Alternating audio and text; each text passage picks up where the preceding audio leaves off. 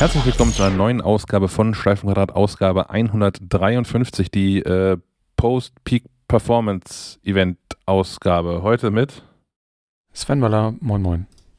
Sophie Böhmer, hallo. Und dem Stefan Molz aus dem sonnigen Bremen. Und mir ein bisschen übernächtigt, Sebastian Schack, guten Tag.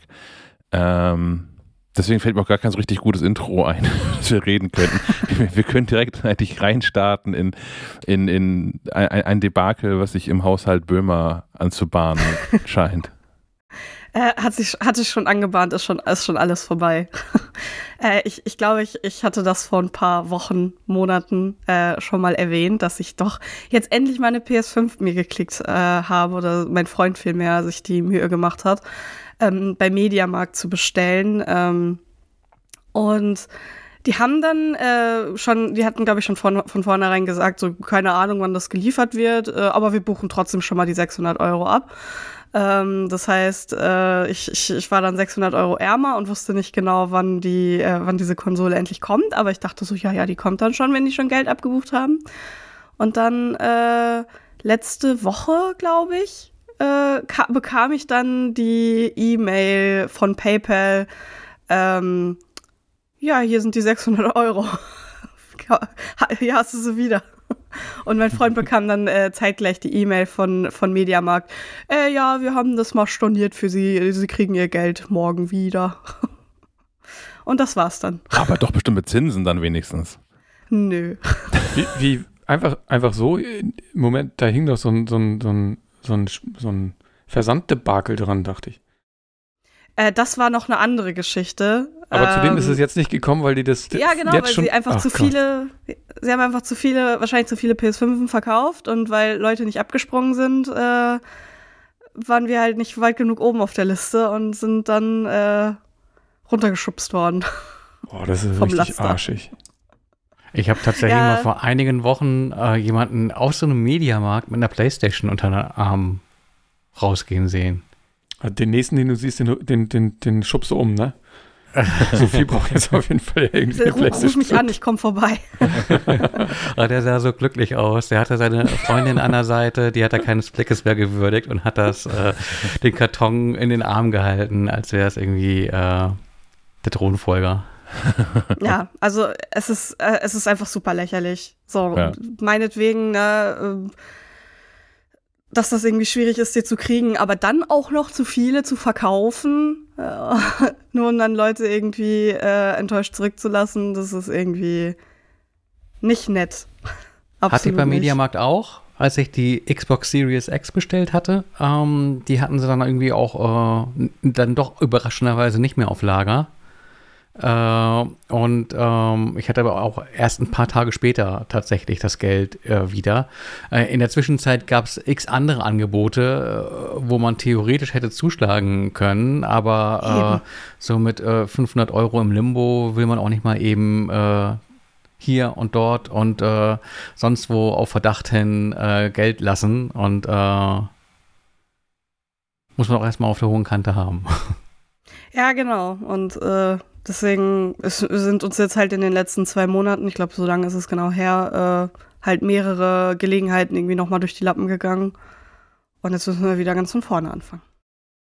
Noch, noch, noch zum Thema PlayStation. Ähm, ich hatte doch in der vergangenen, vorvergangenen Episode ähm, mein Leid geklagt, dass der Controller den Geist auf, äh, seinen Geist äh, aufgegeben hat, ähm, weil da so eine Feder irgendwie nicht mehr richtig funktionierte. Ähm, ich habe mal so in die Garantieunterlagen geguckt. Sony gewährt tatsächlich äh, ein Jahr Garantie.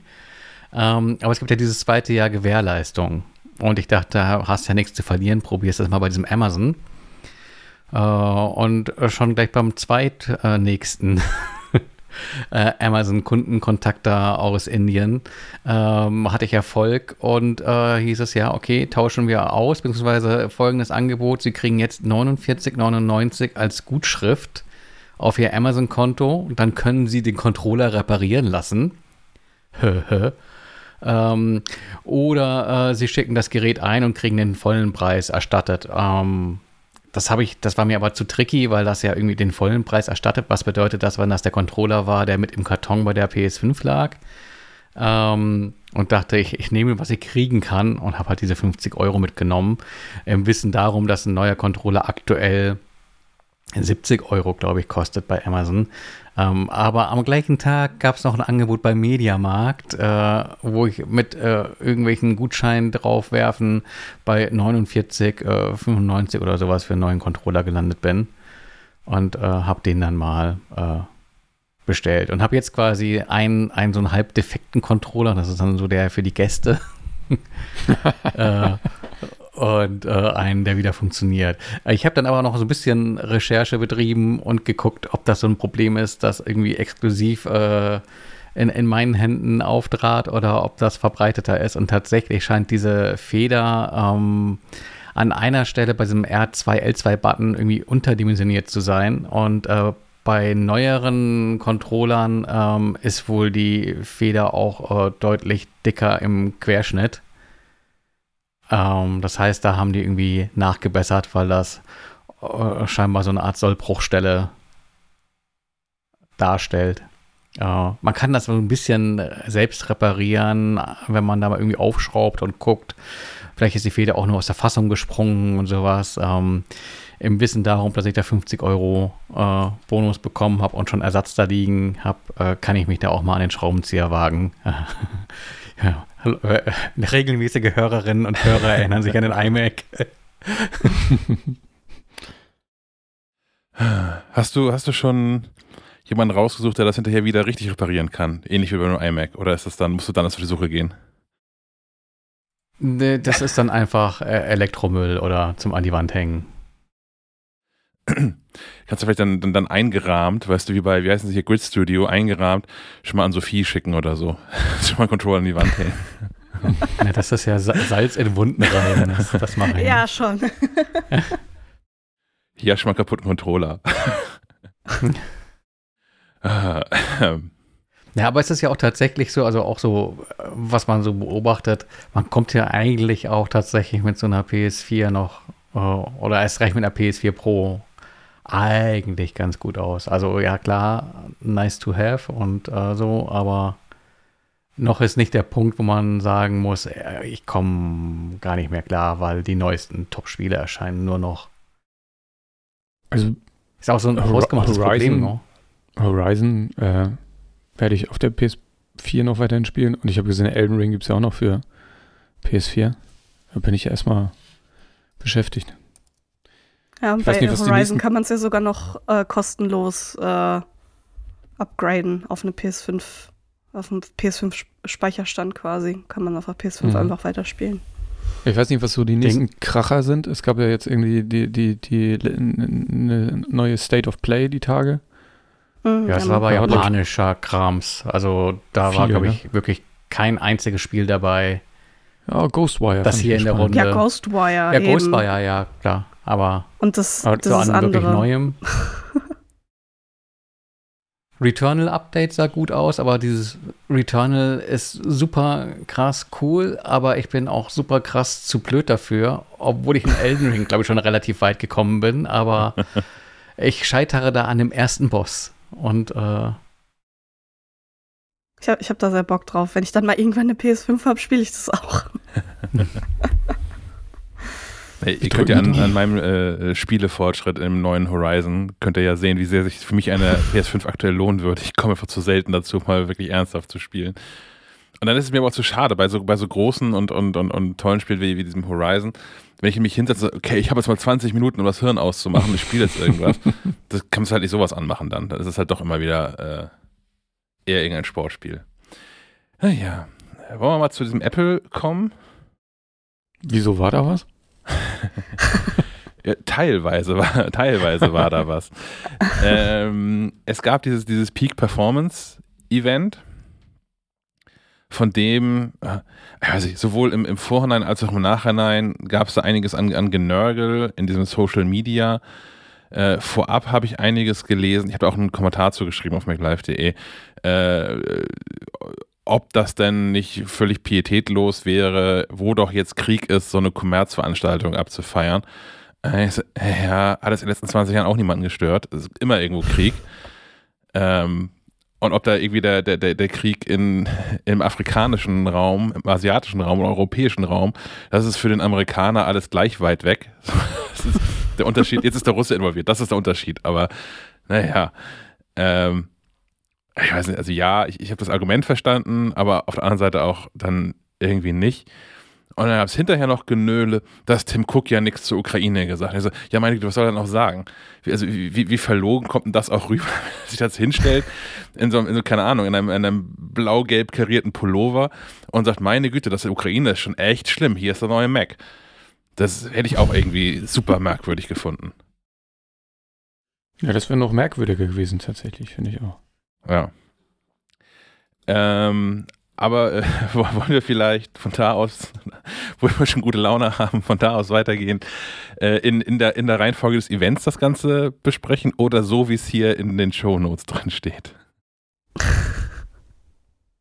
Ich habe das halt nur schnell improvisiert gestern. Wir, wir machen das wie, wie beim Event. Ja. Ähm, das heißt zuerst Apple TV Plus. ja, stimmt. Das war ja. Ja, da kommen neue Sachen. Ja. Cool. Und Baseball Nights. Hey. Ja, gut, ich meine, Baseball ist natürlich jetzt irgendwie hier nicht so der Riesenhit. Ähm, anders als das Football zum Beispiel ja in den, in den, in den äh, hier ist inzwischen. Aber ich finde das schon ganz beeindruckend. Und ich habe auch die, die, die, die Frage dazu, wie sich überhaupt Sportübertragungen entwickeln. Weil, also worauf ich keine Lust habe, so der einzige Sport, den ich wirklich aktiv verfolge, ist Handball. Und inzwischen brauchst du irgendwie drei Abos und außerdem noch äh, Zugang zu Servus TV aus Österreich, um irgendwie alle Spiele alleine des THW Kiels verfolgen zu können. Und wo ich ja eigentlich hin möchte, ist, warum, warum hat der THW Kiel nicht auf der Website so ein, so ein Handballticket? Und dann kann man es auch direkt beim THW klicken. Von mir aus für 100 Euro im Jahr. Ist mir scheißegal auf Deutsch gesagt.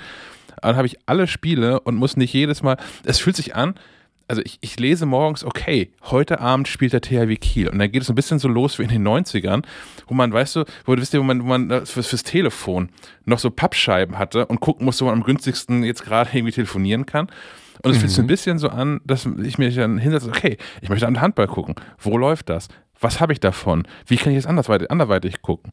Und ist man eine halbe Stunde damit beschäftigt, herauszufinden, äh, was man tun muss. Am Ende landet man bei Sky und dann kann man es auch sein lassen, weil das mit diesen Tickets ja nicht gut funktioniert. Ähm, von daher, wenn jetzt irgendwie so Apple TV Plus anfänge, andere Sportarten mit aufzukaufen, ich weiß jetzt nicht, wie groß Handball in den USA ist, aber ich würde das nehmen. Ich habe ja na gut, nach der Präsentation gescherzt, es wäre sicherlich ganz lustig, wenn Apple sich hier mal die Bundesliga-Rechte ähm, zulegen würde. Ja. Dann wäre wär das Geschrei bestimmt relativ groß. Kann ich mir vorstellen. Nicht nur relativ. ich glaube, das würden alle hassen. Ach ja.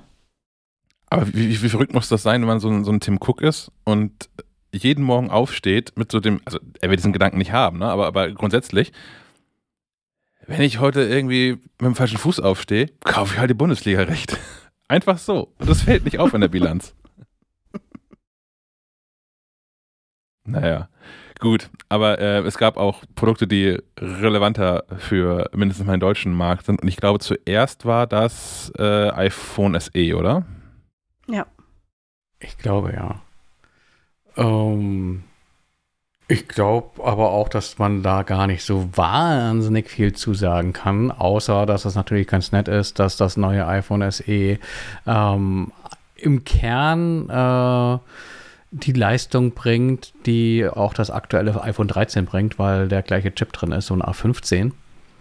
Uh, ansonsten ist da relativ wenig am ähm, allerdings ja auch sehr bewährten Paket verändert. Uh, also weiterhin ein Gerät mit Touch ID statt Face ID, also kein so ein All-Screen-Design.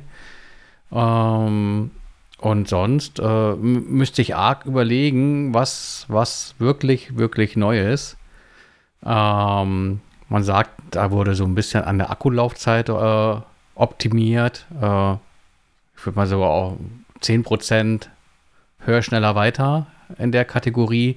Ich glaube nichts, was wirklich ein Game Changer ist, aber Äh, ich glaube, wer so ein iPhone SE hatte, hat sich bislang auch nie darüber beschwert, dass der Akku äh, nicht über, über den Tag oder gar zwei reichte. Ähm, 5G ist noch ein Thema. Mehr oder weniger, weil ich würde auch, auch da behaupten wollen, äh, dass das nicht irgendwie äh, kaufentscheidend sein würde. Aber vielleicht mit Blick darauf hin, dass äh, die Netze halt immer weiter in Richtung 5G gehen, ist es die zukunftssicherere Investition. Nicht gerade mit Blick auf das Hier und Jetzt und Heute, sondern äh, mit Blick darauf, dass man das Gerät vielleicht auch nochmal in zwei Jahren nutzen will. Weil davon gehe ich auch aus, wer so ein iPhone SE hat, ist keine Person, die jedes Jahr sich erneut die Frage stellt, brauche ich das neue Modell? Im Zweifelsfall brauch, braucht man dann nämlich äh, das neue iPhone SE 4, das dann halt wieder äh, etwas länger auf sich warten lässt. Das ist ja keine jährliche Upgrade-Veranstaltung, was ja an sich auch sehr relaxed ist, aber auch so ein bisschen hinzeigt auf die Zielgruppe, nämlich die, die einfach ein iPhone äh, möchte, aber gar nicht bereit ist, da diesen ganzen Hype-Zirkus äh, mitzugehen. Glaubt ihr, dass Apple da jetzt auf so einen Zwei-Jahres-Rhythmus einschwenkt? Ich meine, das, das letzte iPhone SE gab es ja 2020 und davor war aber 20, nicht 2018, oder? Das war länger her. Ja, ich glaube 2017 oder so. Ja. Also so ein Zweijahreszyklus ist, glaube ich, dann vielleicht gar nicht verkehrt. Ja, ich glaube, also alle zwei Jahre denken Menschen vielleicht auch nochmal über ein neues Telefon nach, aber ich würde sogar behaupten wollen, dass es Menschen gibt, die alle vier Jahre über ein neues Telefon nachdenken. Ich glaube, dass vielen Menschen alle zwei Jahre ein neues Telefon aufgezwungen wird, weil sie halt das irgendwann mal ein Telefon über einen Vertrag gekauft haben und irgendwie nicht wissen, wie sie da rauskommen aus dem, aus dem, aus dem, wie heißt sowas? Kreislauf. Mhm. Ist ja auch ätzend. Hab ich, das habe ich hinter mir. Ich habe das ja auch gehabt. Meine ersten iPhones habe ich über die Telekom damals gekauft. So ein bisschen, ist ein bisschen subventioniert zumindest. Und dann irgendwann der Telekom zu erzählen, ja, ich möchte gern Kunde bleiben, ich möchte meine Nummer auch gerne behalten. Ich möchte auch nicht mehr zahlen, aber ich will kein Telefon mehr von euch haben.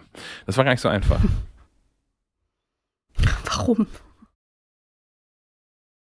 Das gibt das SAP nicht her. äh, ja, Kamera war noch irgendwie, ist irgendwie ein bisschen besser geworden, ne? Aber ähm, auch, auch ja, ich finde, da fehlen, da fehlen halt immer noch so ein paar Sachen. Äh, ich finde, Night Mode äh, ist ein echter Zugewinn, weil äh, so salopp gesagt, so Handy-Kamera-Fotos äh, äh, sackten bisher immer gehörig, wenn es irgendwie dunkel äh, wurde. Und da war eben der Night Mode, ähm, der Nachtmodus, eine ne prima ähm, Erweiterung äh, und die bleibt halt eben weiterhin den größeren Modellen äh, vorbehalten. Äh, also kein, kein Nachtmodus im iPhone SE 3, aber ähm, Deep Fusion ähm, ist drin und ähm, ich glaube, das war es auch schon. Die fotografischen Stile ähm, mhm. Also quasi schon äh, beim Auslösen mit eingebrannte äh, Effekte, Filter. Ähm, und ähm, Smart HD, HDR4 äh, ist, glaube ich, auch. Ist auch neu, ja. Auch, auch neu. Also macht halt in guten Lichtbedingungen bessere Fotos als vorher und in schlechten Lichtbedingungen ändert sich nicht so wahnsinnig viel. Ja, ich, ich glaube, ich glaub für, für den Großteil der Fotos reicht das immer noch dicke. Ja. Ähm, aber wer tatsächlich äh, Ambitionen hat im Thema Fotografie, äh, wird zu einem der anderen Modelle greifen und dann wahrscheinlich auch zum, zum Pro. Allerdings ist das natürlich dann auch eine ganz andere Rechnung, die man da aufmacht, weil äh, 519 Euro, glaube ich, das iPhone SE 3.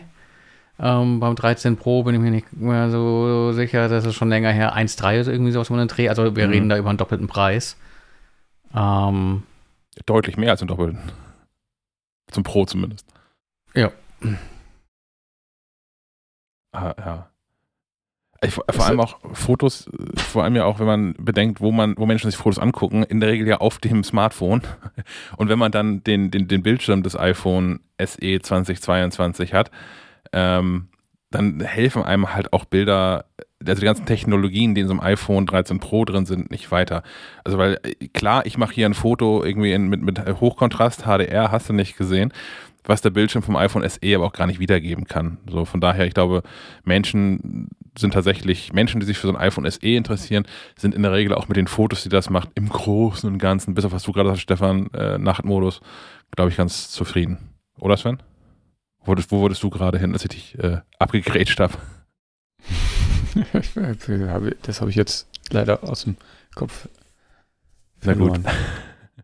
Also ich kenne Menschen, die so ein iPhone SE nutzen, nutzen würden.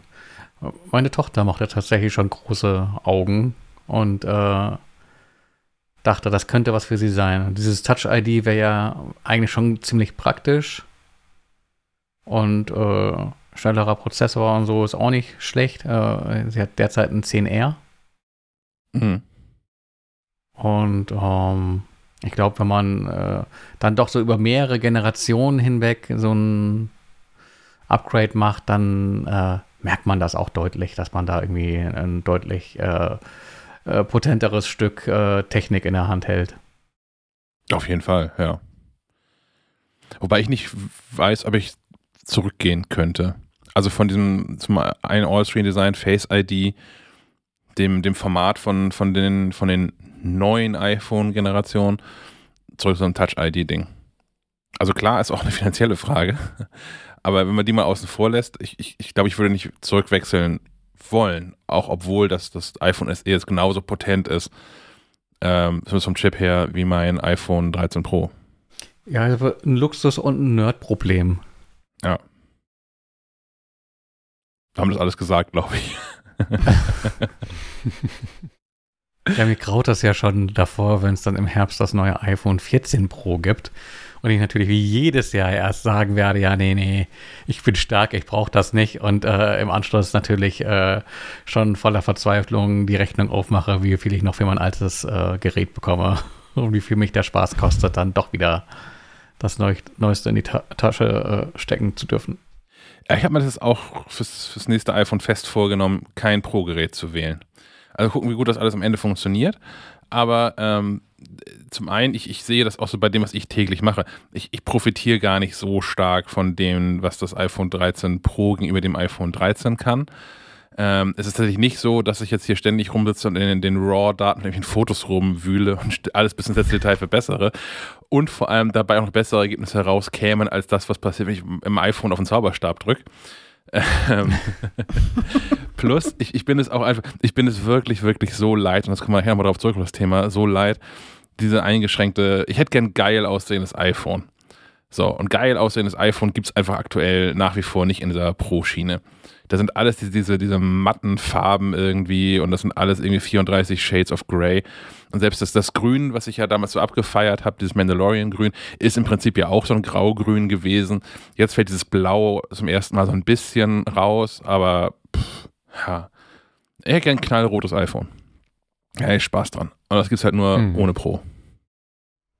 Oder ein SE. Ja, gut, ja. das hast du eben erklärt. Du willst ja. nicht wieder zurück. Verstehe ich auch, ja. Ähm, klar. Ich habe auch gerade gesehen, ähm, äh, klar, das, das, das Glas ist nicht, ist, ist, ist das geblieben. Also ist nicht dieses Ceramic Shield und gibt ja mhm. auch kein MagSafe, ne? Stimmt, ja. Das finde ich ein bisschen schade. Ja, MagSafe ist ein bisschen, ein bisschen schade. Also, ich mag MagSafe. Jetzt gibt es ja vermehrt, also jetzt kommen ja so also haben wir ja schon festgestellt, dass es ein bisschen gedauert hat, bis jetzt die ganzen Zubehörhersteller das auch irgendwie äh, auf die Pfanne gekriegt haben. Aber jetzt gibt es ja durchaus brauchbare äh, Dinge, die man so haben will.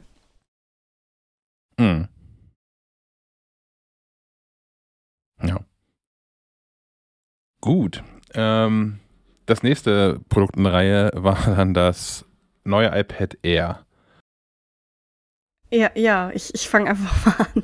Aber ich, also da kann man, glaube ich, auch gar nicht so viel äh, erzählen zu, weil ähm, ich glaube, das, das, die, die große Neuerung, die aber, glaube ich, auch jeder erwartet hat, ist der neue Chip, der drin steckt, äh, nämlich der M1-Chip, der auch schon im MacBook Air und im iPad Pro drin ist.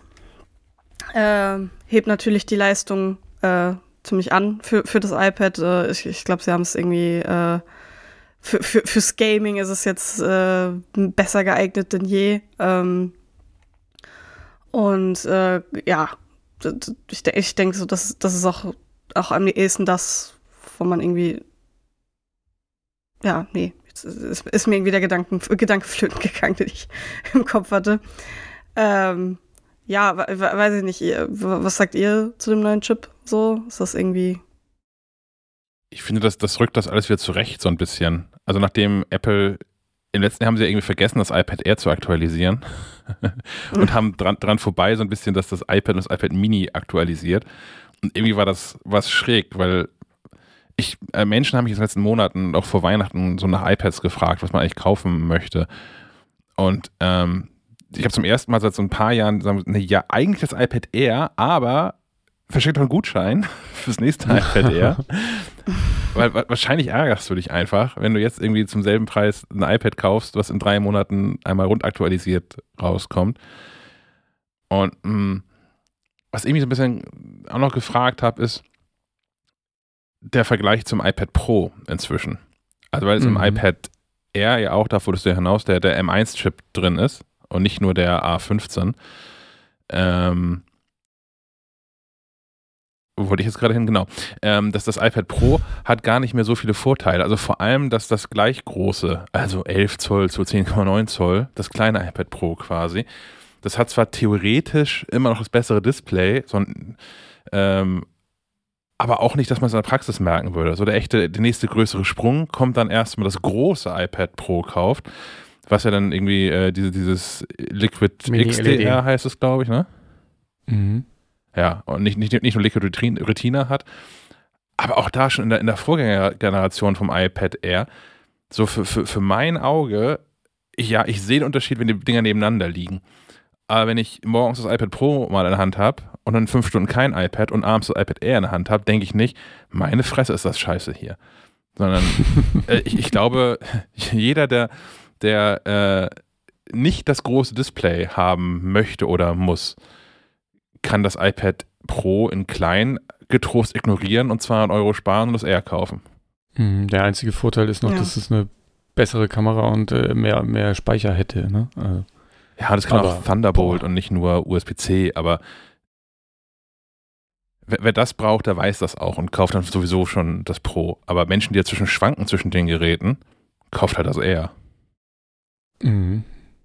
Ja, vor allem, weil jetzt ja auch die, die Kamera, die Frontkamera auch aktualisiert wurde äh, mit den 12-Megapixel-Kamera, ähm, damit man jetzt auch Center Stage auf dem, auf dem äh, iPad Air nutzen kann. Also das, das der, die Funktion, wo einem die Kamera folgt äh, und immer im Zentrum bleibt. Ähm, was denke ich auch irgendwie ein nötiges Update war, weil das iPad Air, glaube ich, damit das einzige war, dass das nicht konnte. Ja, das ähm, iPad Mini hatte das ja davor schon als Upgrade spendiert bekommen, diesen Folgemodus. Genau. Selbst das, das, das äh, Basic iPad hatte das ja auch bekommen. Ähm, deswegen war, war, das, äh, war das jetzt beim Air eigentlich auch absolut erwartbar. Äh, und ansonsten, ach ja, genau, auch 5G hat es auch bekommen. Stimmt, ja. Ähm, muss man, glaube ich, auch nicht mehr viel zu sagen. Äh, bedeutet das gleich wie fürs, fürs äh, fürs äh, iPhone SE. Und ansonsten noch neue Farben, ne? Äh, hm. so, ich, so irgendwie so ich blasse. die gerade durch. Space Gray. Space Gray, quasi, Starlight, das hält sich, ne? Pink, Purple. Ja, ja, es ist jetzt Starlight statt Silber. Also Starlight geht so ein bisschen gelblicher, so Champagner würde ich es vielleicht nennen. Ja. Dann ist es Pink statt Roségold. Da bin ich gespannt, wie der Unterschied wohl aussieht.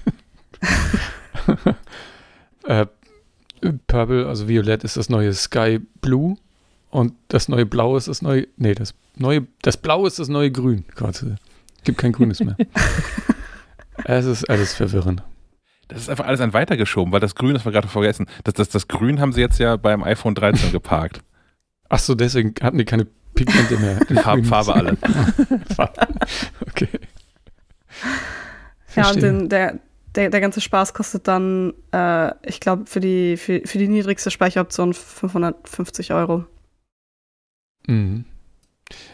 Niedrigste ja. Speicheroption ist dann immer noch 64? Ja. Ja, ja. Ja, das ist natürlich auch echt knapp, gell? 64 oder 256. Ja, also das, was man haben wollen würde, wären vielleicht die 128 und diesen wieder mal so upstanding-mäßig äh, genau nicht zu haben, sondern entweder weniger oder mehr. Ja. ja. entweder kaufst du zu wenig oder kaufst äh, viel zu viel. Ja. ja, beziehungsweise zu wenig und dafür dann die große iCloud. Ja, genau. Das ist so, wie wenn du im Supermarkt wärst, willst äh, ähm, drei Bananen kaufen, aber es gibt entweder nur eine oder gleich fünf.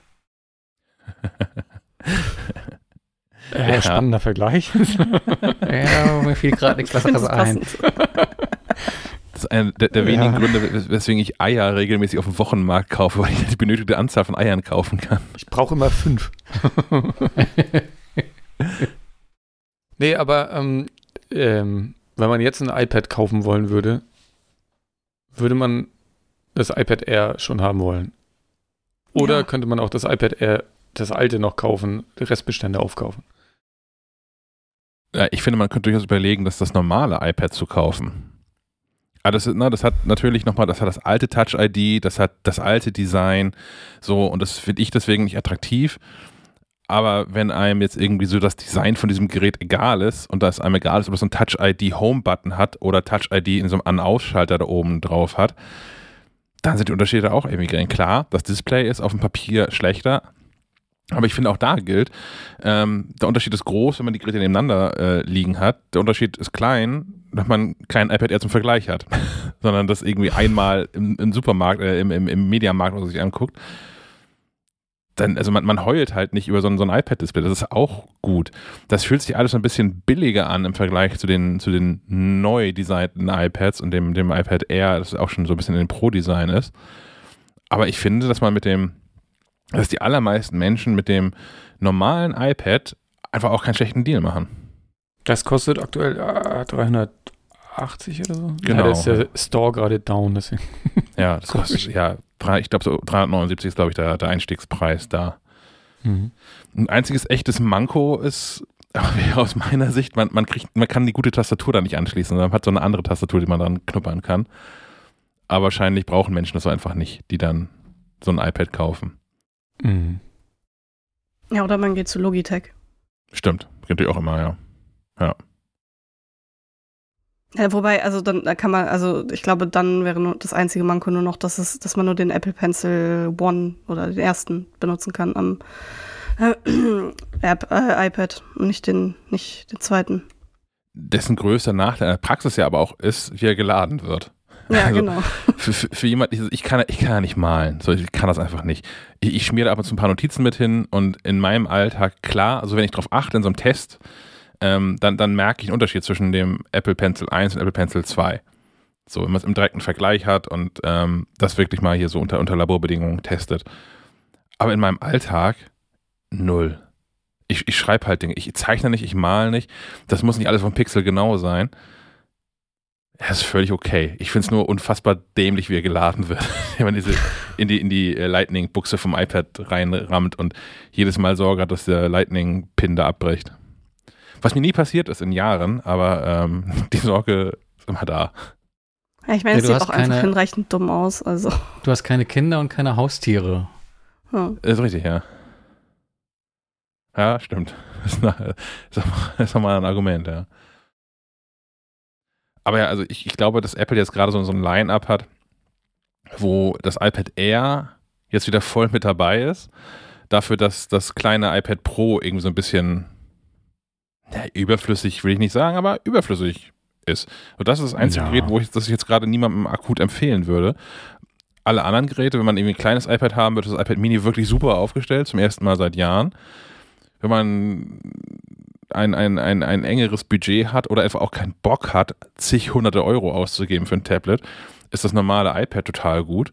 Wenn man ein bisschen mehr Wert auf, auf Design legt und ein bisschen weiter vorne mit dabei sein möchte, technisch, ist das iPad eher großartig. Und man ein größeres Display braucht, das ist das iPad Pro.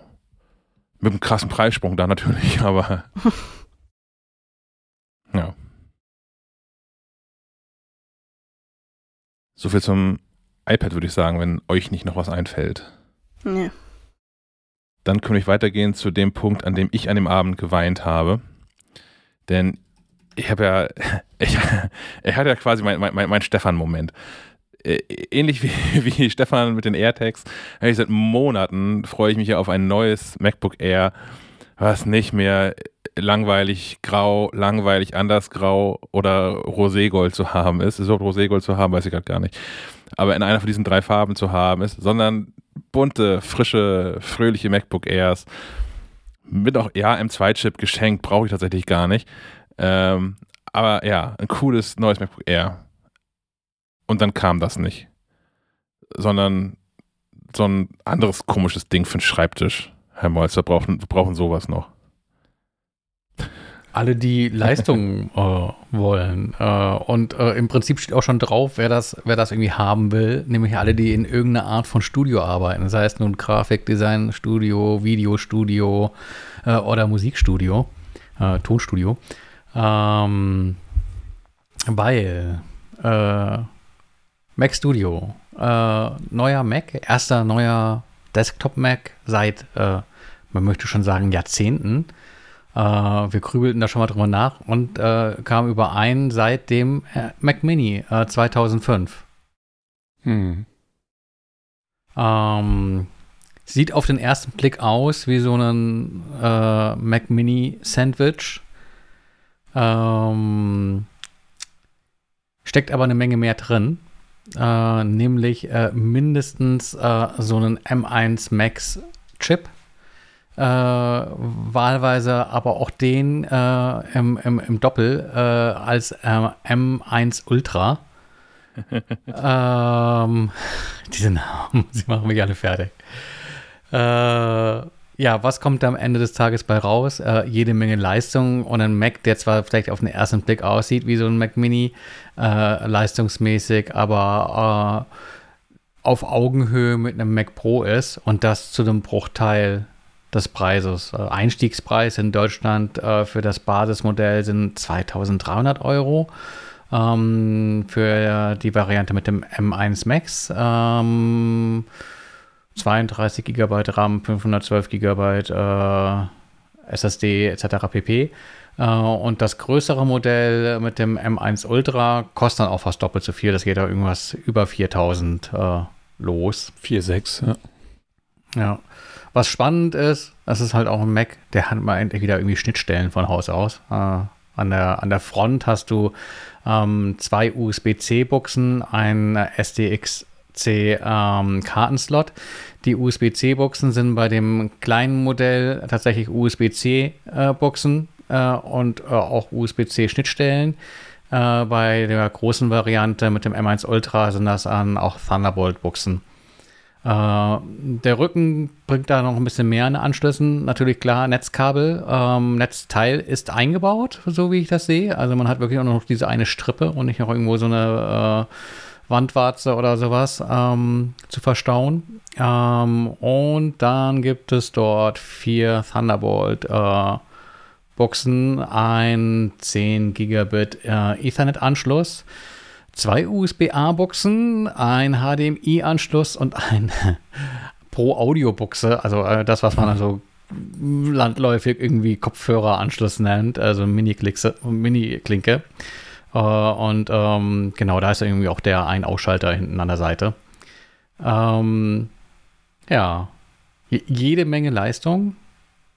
Ähm, das, was das genau bedeutet, äh, schildert Apple ja ganz gut äh, im Rahmen der Präsentation und auch auf der Produktseite, in dem halt irgendwie Vergleiche gezogen werden. Ähm, ich glaube in erster Linie auch zu dem äh, letzten großen 27 Zoll iMac. Ähm, äh, in, in Maximalausbaustufe sozusagen, gegen äh, den der Mac Studio antritt äh, und äh, den er vielleicht auch so ein bisschen ersetzen will, weil ähm, parallel zum Mac Studio immer noch das Studio Display vorgestellt wurde. Äh, der, der neue Apple-Bildschirm, der von, von allen heiß erwartet wurde. Und äh, das Ganze so auf den ersten Blick für auf mich zumindest so wirkt, wie das ist quasi der, der neue große Profi-iMac, aber der ist jetzt halt in zwei Teilen. Kein All-in-One-PC mehr, sondern äh, ein schicker Bildschirm und dann halt eben eine eine Dose, in der die Technik irgendwie steckt. Was, was Vorteile, was auch Nachteile hat. Ich sehe in erster Linie da die Vorteile. Aber äh, so ganz, äh, ganz tief hinten in meinem Herzen bin ich ja auch so ein, komme ich ja ursprünglich mal von so einem PC äh, und weiß das sehr zu schätzen, dass man da auch so eine Modularität hat, was äh, äh, Computer getrennt von Display angeht. Ähm, und begrüßt das daher, dass äh, da quasi wieder aufgetrennt wurde und man dadurch ja doch letztlich mehr Optionen hat. Ähm, ja. Ansonsten bin ich einfach baff. Also, äh, es, es, es war endlich mal wieder so ein Moment, wo man zumindest ansatzweise überrascht war von dem, was äh, im Rahmen so einer Veranstaltung gezeigt wurde. Klar, es war irgendwie immer im Gespräch der Mac Mini Nachfolger oder aufgebohrte Variante, da kommt irgendwie was. Und so ein, zwei Tage davor tauchten dann tatsächlich irgendwelche Renderings auf, die es ziemlich genau getroffen haben.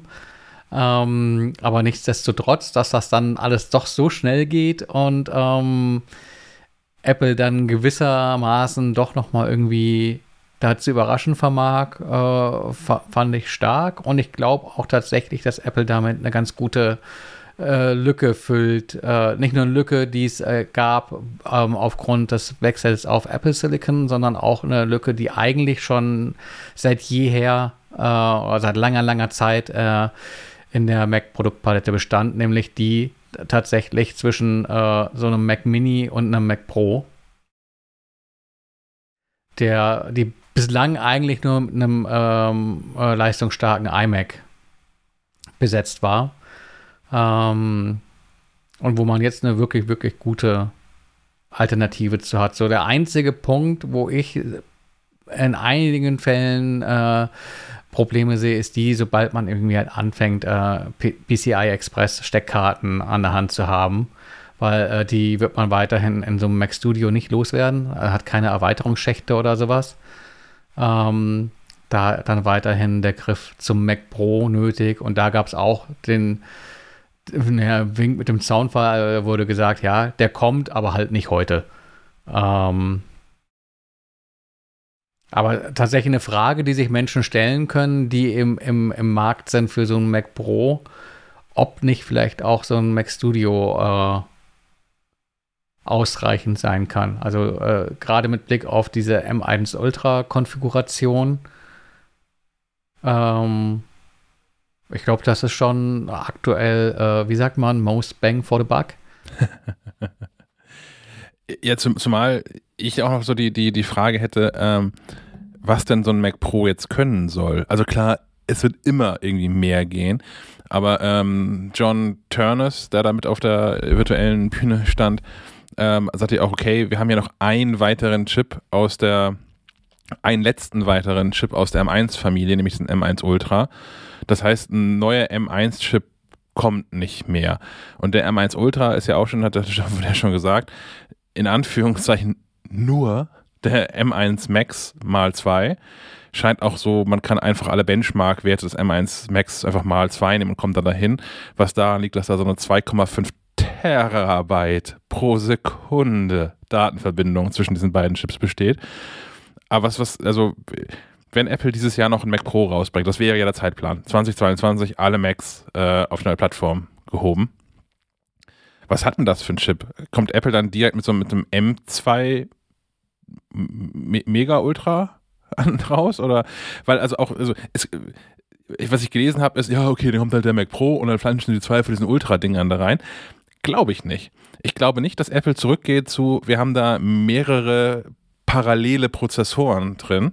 Die werden das weiter so jetzt handhaben wollen, ähm, dass sie halt große Prozessoren haben, die dann zumindest, wie jetzt beim MS Ultra ja auch, gegenüber dem Betriebssystem und allen Applikationen wie ein Chip aussehen und nicht wie die zwei, die es in Wahrheit sind. Das heißt, Apple wird in so einem Mac Pro jetzt nicht einfach mit noch so einer komischen 2,5 Terabyte Brücke einen zweiten M1 Ultra da dran flanschen. Doppel Ultra. Doppel Ultra. Always Ultra. Hardcore.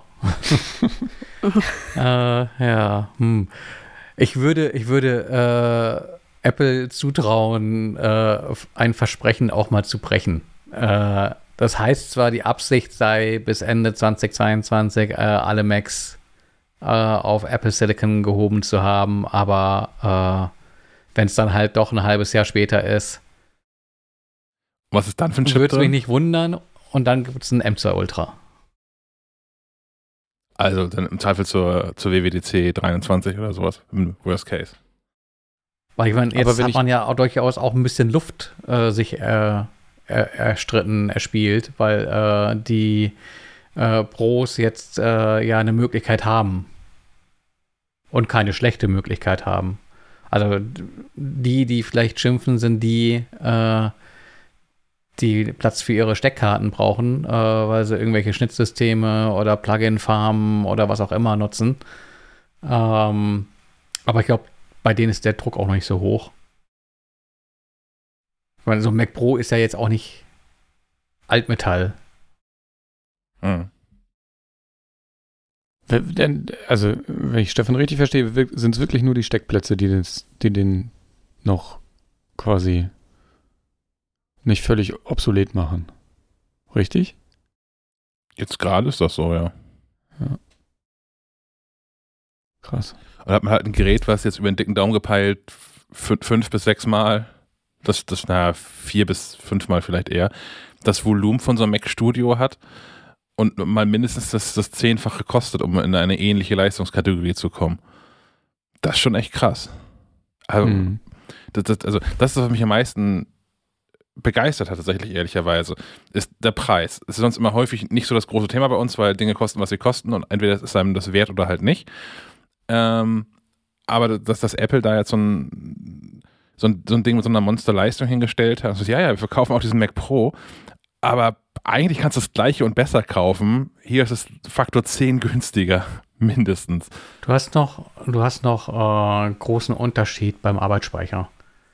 Stimmt. Äh, du kannst beim Mac Pro wohl bis zu 1,5 Terabyte äh, reinbauen. Äh, bist dann im Armenhaus, aber. Genau, weil diese, diese M-Chips ja alle den, den, den Unified Memory haben, also sich den ähm, Arbeitsspeicher, was, was früher ja mal super verpönt war, aufteilen zwischen oder dynamisch und her schieben können zwischen echter Arbeitsspeicher und, und Videospeicher. Ähm, scheint aber auch, da hat sich was getan in den letzten 20 Jahren. Das ist nicht mehr so schlimm, wenn man das so macht. Aber gut, ich meine, Steckkarten und äh, Arbeitsspeicher können schon zwei Argumente sein, aber ich glaube, äh, die äh, Menschen, die in dem Umfeld arbeiten, wo das ähm, ein Problem darstellt, die äh, können auch noch äh, zwölf Monate die Füße ruhig halten. Ich habe äh, gerade mal geguckt, der, die, die Tonne, also der Mac Pro kam, kam 2013 und der, der neue kam 2019. Also liegen, liegen locker sechs Jahre dazwischen. Vielleicht denkt sich Apple auch einfach, boah, alle, die irgendwie Leistung brauchen, die sind ja jetzt erstmal bedient. Vielleicht lassen sie sich mit dem neuen Mac Pro noch ein bisschen mehr Zeit. Ich, ich glaube schon, dass sie sehr ehrgeizig hinterher sind, alles 2022 hinzubekommen. Und ich kann das Einzige, was ich mir vorstellen kann, ist tatsächlich, dass dann jetzt auch Apple am Ende mit, mit Lieferschwierigkeiten, Covid-bedingter und, und Chipkrisen mit der Natur zu tun und deswegen 2020 für den Mac Pro ähm, vielleicht gerissen wird als, Linie, als, als, als Ziellinie. Aber ich glaube schon, dass das sowohl der John Turners als auch der Johnny Thrauchy und auch Tim Cook sehr hinterher sind, da jetzt irgendwie so ein bisschen das Tempo drauf zu halten und den MacBook, äh, den, den, den Mac Pro nicht wieder so ins Hintertreffen geraten zu lassen, wie jetzt schon zweimal. Ja, bleibt, naja, ich, ich, wollte sagen, bleibt spannend, aber naja, ich beobachte das auch in, aus den Augenwinkeln und sage mir, ja, schön, dass es sowas gibt, aber ich bin da definitiv nicht Zielgruppe. Ich bin auch nicht so wirklich Zielgruppe für, für, für den Mac Studio, habe aber trotzdem äh, Verlangen und ähm, peil da mal an, in nicht allzu ferner Zukunft äh, den Wechsel vom äh, MacBook Pro auf äh, Mac Studio äh, zu forcieren. Ähm, lau lauf da aber auch schon in, in Probleme, weil ich habe das Gefühl, so, so ein Intel Mac ist auch nicht mehr, der wird nicht mehr in Gold äh, aufgewogen. Ja. Aber dann mit dem, mit dem Max-Chip, oder? Oder mit dem Ultra-Chip tatsächlich. Nee, nee, nee, nee, nee. Also ich, ich bin ja durchaus für Vernunft äh, äh zugänglich. Es ja. ist ja leider nicht so, dass meine tägliche Arbeit äh, davon deutlichst profitieren würde. Ich schreibe ja Texte dann nicht auf einmal hundertmal so schnell, äh, nur weil der Chip das hergibt. Ähm, sondern das ist ja eher so im Bereich äh, schön, dass man es hat und äh, schön für, für die Hobbys, die man äh, so hat, äh, wenn es irgendwie darum geht, äh, mal irgendwie Musik am, am Mac zu machen, weil äh, da klar, da bringt viel einfach viel, weil mehr Synthesizer-Stimmen, mehr Möglichkeiten, Spuren übereinander zu stacken und wiederzugeben. Ähm, da gerade im Bereich Musikproduktion hast du da große, große Vorteile. Und ich glaube, da das ist auch tatsächlich so ein bisschen aufgeteilt. Also Apple scheint irgendwie den äh, M1 äh, Max so in Richtung ähm, Musikproduktion und Grafikdesign und Fotonachbearbeitung ähm, zu lancieren und das Ultramodell ähm, eher in dem Bereich Videobearbeitung, äh, weil da ja tatsächlich beim äh, Rendering ähm, reine Rechenleistung äh, eine große Rolle spielt, um dann halt eben statt äh, eine halbe Stunde nur noch zehn Minuten auf ein Ergebnis zu warten. Und dann bist du schnell äh, beim Taschenrechner und sagst, okay, das mache ich irgendwie äh, zwei Monate lang und habe dann schon das Geld äh, doppelt wieder raus, das äh, den Aufpreis darstellen würde. Es ist ja auch irre, was da für, für Leistung gebraucht wird. Ne? Ich, hab, ähm, ich hatte gestern das, das Vergnügen, wieder so einem, einem, echten, großen, großen Konzert beizuwohnen. Und von mein, mein Sitzplatz äh, bot so einen Blick auf die, diese Technikabteilung, die gegenüber der Bühne saß. Und, Front äh, of House. Ja, genau. Die sage und schreibe vier so 19 Zoll Serverschränke da rechts am Rand stehen hatten, die voll waren mit Technik-Equipment. Nur damit es auf der Bühne, damit die Lampen rechtzeitig angehen und so ein bisschen Video auf der Leinwand kommt und auch ein bisschen, bisschen Musik aus den Lautsprechern. Das ist schon völlig irre, was da heute so aufgefahren wird. Und ich habe in den, in den zwei ähm, Etagen, in denen die saßen, unten offensichtlich eher die Soundmenschen, oben die Video- und Lichtmenschen, sah zumindest so aus. Ähm, ich habe da zwölf MacBooks gezählt, die da so standen, plus ein paar andere Bildschirme, die an irgendwas anderem angeschlossen waren. Ähm, das ist schon irre, was auch mit, mit so Musikgedöns und so ein bisschen Video äh, dafür für Daten durch die Gegend geschoben werden. Und ich könnte mir vorstellen, dass ähm, auch für sowas so Mac Studio Dinger relevant sein könnten, die einfach wahnsinnig viel Power haben und in den Rucksack reinpassen. Also jetzt nicht innerhalb des nächsten Jahres oder so, weil weiß man ja, dass gerade Audiomenschen ja äh, immer sehr auf gut abgegangene Technik setzen. Ähm, das wird sich also erst über so ein paar Jahre dann durchsetzen. Aber das wäre schon, also ich könnte mir schon vorstellen, dass so ein, so ein zwei, drei, vier von diesen Mac Studio-Dingern können bestimmt den einen oder anderen Serverschrank da ersetzen auf so einer Tour. Das ist bestimmt alles so, so Zierblenden, nur aufgedruckt. Immer so, diese, diese Bücher, die Bücherregale, die man, wo man einfach so Bücher am Meter kaufen kann, äh, um äh, Bildung vorzutäuschen. Geht bestimmt Gibt's auch mit wirklich? so Ich dachte, so das ist eine Erfindung des Kängurus. Ich kenne es auch aus dem Känguru, aber ich kann mir das so super vorstellen. naja, schon allein beim Ikea, wenn du da, da, da stehen die Bücher drin, die keine bedruckten Seiten haben. Stimmt, ja. Ja, weil uns geklaut Oder auf Schwedisch würden. sind oder sowas, aber das ist das Gleiche für mich. Ja, aber ich, ich, ich gehe da, geh davon aus, dass die einfach sonst geklaut werden würden. Wenn sie da bedruckte Bücher reinstellen würden, Menschen würden die einfach mitnehmen. Scheißegal, was das ist. Kann ich mitnehmen? Nee, packe ich ein. ähm, was ich bei Mac Studio noch spannend finde, ist, äh, naja, spannend, aber äh, ein interessanter, ein interessantes Detail. Der Mac Studio mit dem M1 Ultra Chip ist deutlich schwerer als der mit dem M1 Max Chip.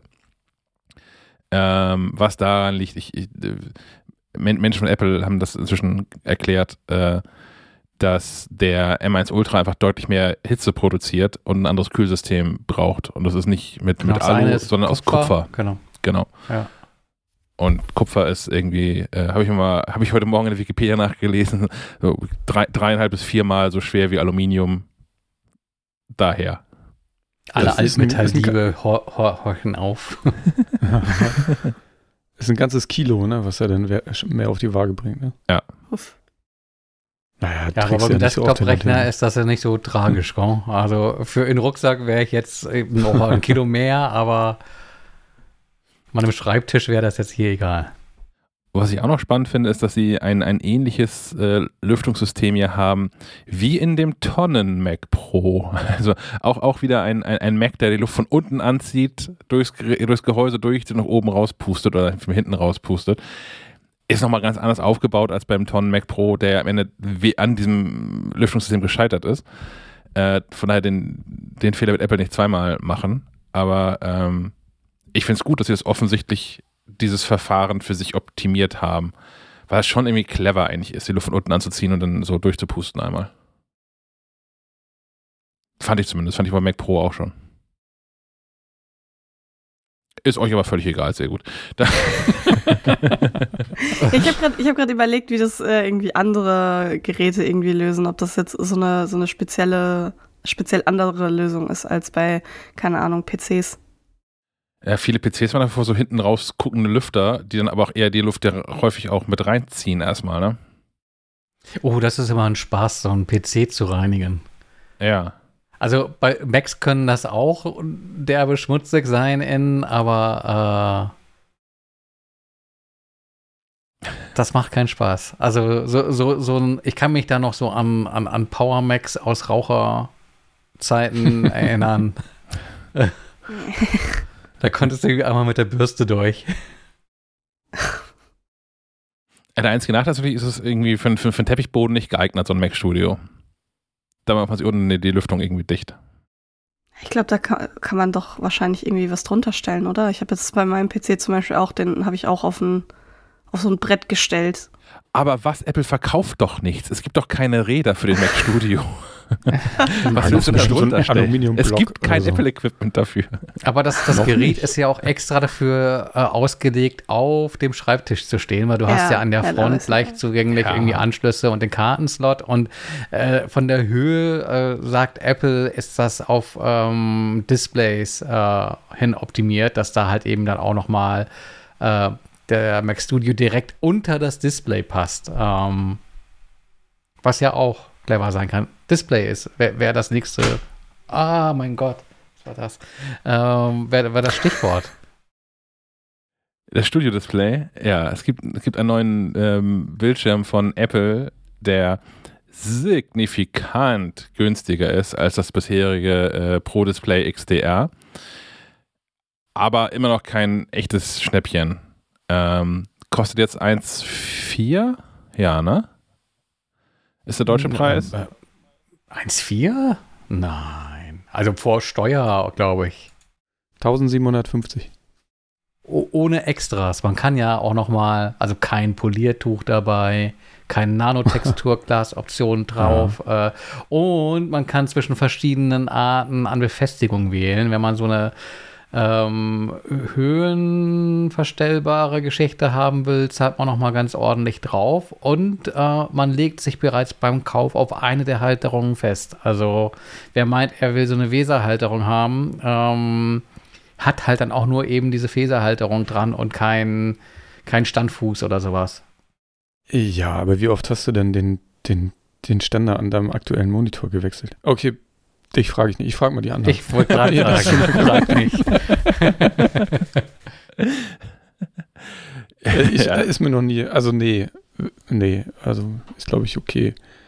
Ähm, wobei ich den. Ja, aber der Aufpreis, also ich glaube, war das 400 Euro oder sowas? Äh, also allein für die Option, äh, nicht nur das Display irgendwie neigen zu können, sondern auch in der Höhe verstellen. Und das finde ich ist, ist, durchaus ja irgendwie was, äh, oh, was man irgendwie auch mal macht. 300, 400 Euro mehr zu zahlen, das ist schon. Also, das mhm. ist schon ein Ständer, der muss Eine aber teure Ständer kann Apple, ne? sein. Ja. Auf der anderen Seite, der, der normale Ständer hat, hat auch eine echt okay Höhe. Ne? Wenn ich das so äh, grob überschlage, dann ist das ziemlich genau so wie der, ähm, die, die Höhe, die ein iMac hat. Mhm. Ähm, ja, Sitzhöhe anpassen ist günstiger. Ja, genau. Zwei neue Stühle verkaufen. so Wechselstühle. Hm, ja. Ähm, man bekommt dafür aber jetzt einen äh, ähm, hinreichend großen Bildschirm, 27, 27 Zoll, 5K. Ähm, spielt damit so in der Liga und ein bisschen drüber über dem, was ähm, bisher LG für Apple verkauft, mit diesem auch 5K Ultrafine Display, hat aber ein Dolby Atmos Soundsystem. ich habe es noch nicht gehört, aber mein iPhone hat halt auch Dolby Atmos Soundsystem. Das ist, äh, das ist ja, also eigentlich ist es ja ein großes Kino, iPhone. Oder? Ja. Bitte Sven? Es ist doch ein, ist doch ein großes iPhone. Es ist ein iPhone mit einem 27 Zoll Display, oder nicht?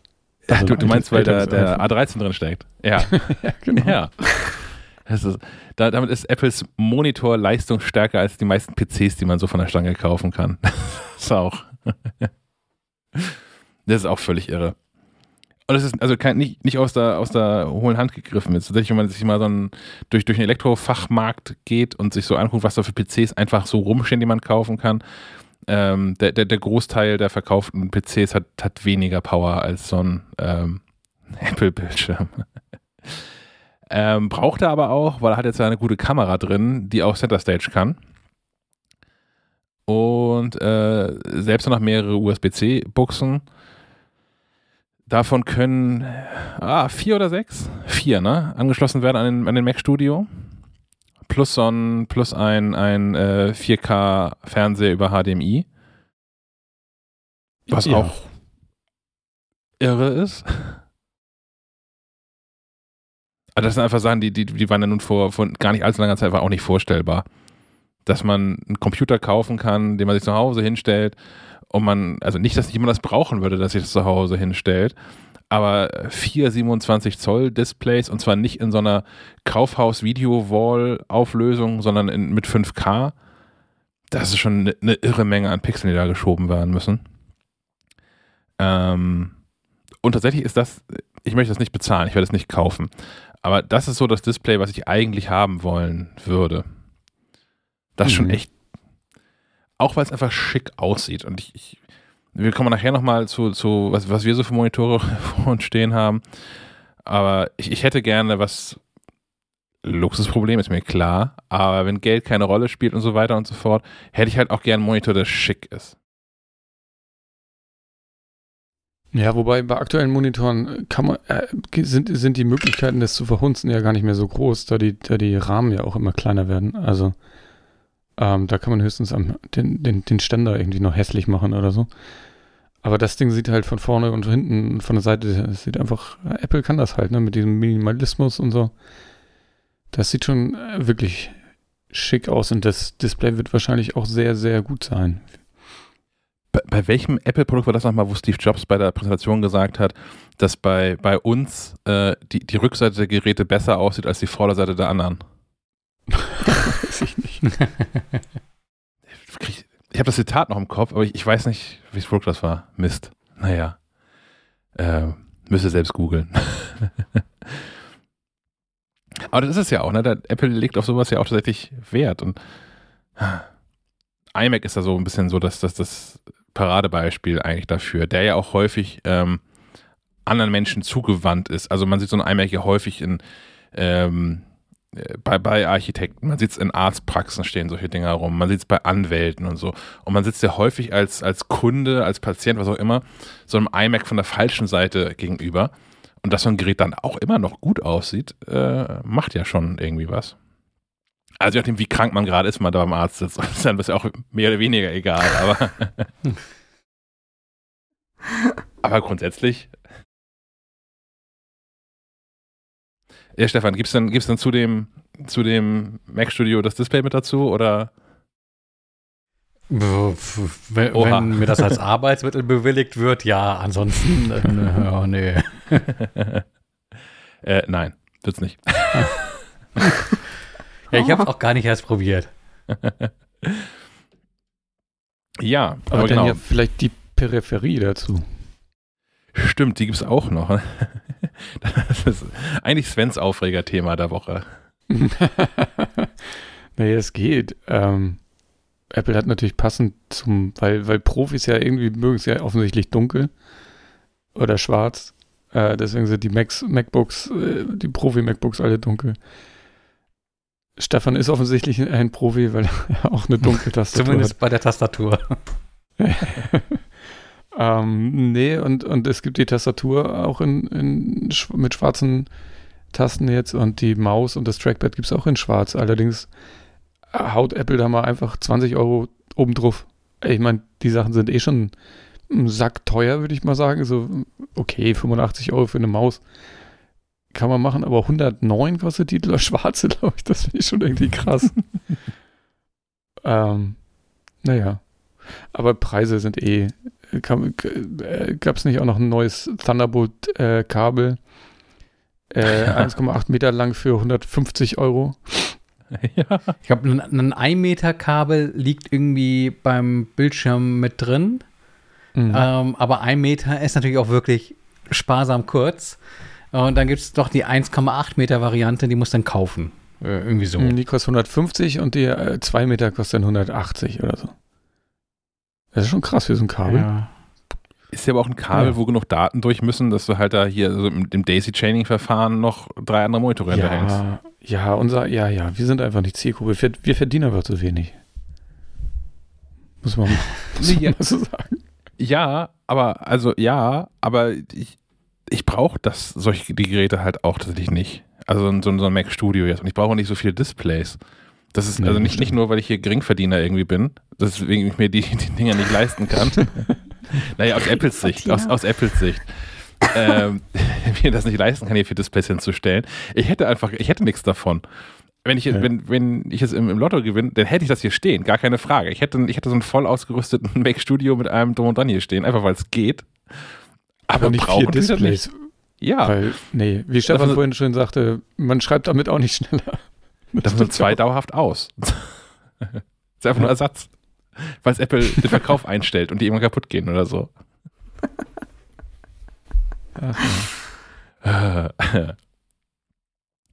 Ja. Ähm, haben wir noch irgendwas vergessen zum, zum Apple-Event? Äh, was? Weiß nicht. Ich, ich war recht überrascht. Ich habe aber auch die letzten äh, News nicht äh, verfolgt. Und ich war überrascht. Ich hatte klar mit dem iPad Air gerechnet, iPhone SE auch. Und vielleicht mit, mit äh, Shakis bunten MacBooks. Aber dass die jetzt einen komplett neuen Mac vorstellen, damit habe ich nicht gerechnet. Und sie haben es wieder schön gemacht. Ich fand auch das, das äh, Werbevideo für den Mac Studio fand ich auch wieder, sah wirklich hübsch aus. Ich fand noch bemerkenswert bezüglich der Veranstaltung an sich, äh, Weltfrauentag und tatsächlich waren, äh, war die überwältigende Mehrheit der äh, Präsentationen dann auch unter, unter Frauen. Mhm. Und, und die, die die, die Profis waren alles äh, weibliche Ingenieurinnen, Videografinnen, ich weiß nicht was alles. Außer beim Mac, oder? Da waren ja. Ähm, ich meine, bei der. Äh, als die, die, die Profis zu, zu Wort kamen. Genau, ah, ah ja. Alles, äh, ja, die, die, die habe ich ja nicht ganz so, ganz so intensiv mitbekommen. Da war ich schon mit dem iPad-Text beschäftigt. Ich, also ich glaube schon, dass das Apple bei diesen Einspielvideos äh, darauf geachtet hat. Ähm, Apple hat ja auch, da gab es auch einen Text von dir zu Sophie, Apple hat ja auch so, so, so, eine Zusammenstellung gemacht von, von Apps, die von Frauen entwickelt worden sind. Also das wird schon mhm. ein Zufall gewesen sein. Aber von, von dem Apple-Personal auf der Bühne, da war denen, glaube ich, der Weltfrauentag einfach scheißegal. Apple ist einfach inzwischen hinreichend so aufgestellt. Das war in den letzten Präsentationen ja auch schon so. Es ist ja nicht mehr so, dass, dass Frauen irgendwie schmückendes Beiwerk sind und, und für Jobs mal ein MacBook in den reintragen dürfen oder so. Sondern, ja, das war, das war früher nicht so. Aber äh, Apple hat einfach inzwischen wahnsinnig viele Frauen oder erfreulich viele Frauen in offensichtlich mhm. hinreichend wichtigen Positionen, dass sie auf so einer Präsentation äh, stattfinden können dürfen. Ja, müssen. wobei ja, nach außen hin, ja. Aber es, ich meine, äh, Social Media ist auch an mir vorbeigeflogen, dass das nicht intern nicht nur auf Gegenliebe gestoßen ist und ähm, dass es da auch Protest gab. Dass nicht alle glücklich waren damit, da wie, wie offen sich Apple nach außen gibt, aber nach innen halt äh, nicht ist. Hm. Hm. schwer zu beurteilen, aber wenn man auch so, wenn man mal so, so durch, durch LinkedIn durchklickt oder so und auf Jobtitel bei Apple guckt, keine Ahnung, natürlich äh, mögen Menschen auch nochmal andere Standards an Apple anlegen, weil Apple natürlich mit allem, was irgendwie auch nur ein bisschen positiv ist, sehr nach außen geht. Ähm, aber ich habe schon so den Eindruck, auch mit so ein bisschen Recherche, dass Apple, was ähm, nicht nur nicht nur was Frauen anbelangt, sondern allgemein Diversität anbelangt, schon deutlich besser aufgestellt ist als sehr, sehr viele andere. Sicherlich auch mit Luft nach oben, wie überall, aber ich habe nicht den Eindruck, dass Apple irgendwie in 1960 festhängt. Soweit? Zur, zur Präsentation, zur Peak-Performance-Geschichte? Ja, ne? Jo. Dann kommen wir damit zur Werbung, würde ich sagen. Denn diesmal werden wir unterstützt von CyberGhost. Die heutige Folge des Schleifenquadrat-Podcasts wird unterstützt von CyberGhost VPN. Wie wählt man eigentlich das richtige VPN aus? Es gibt doch so viele Anbieter heute.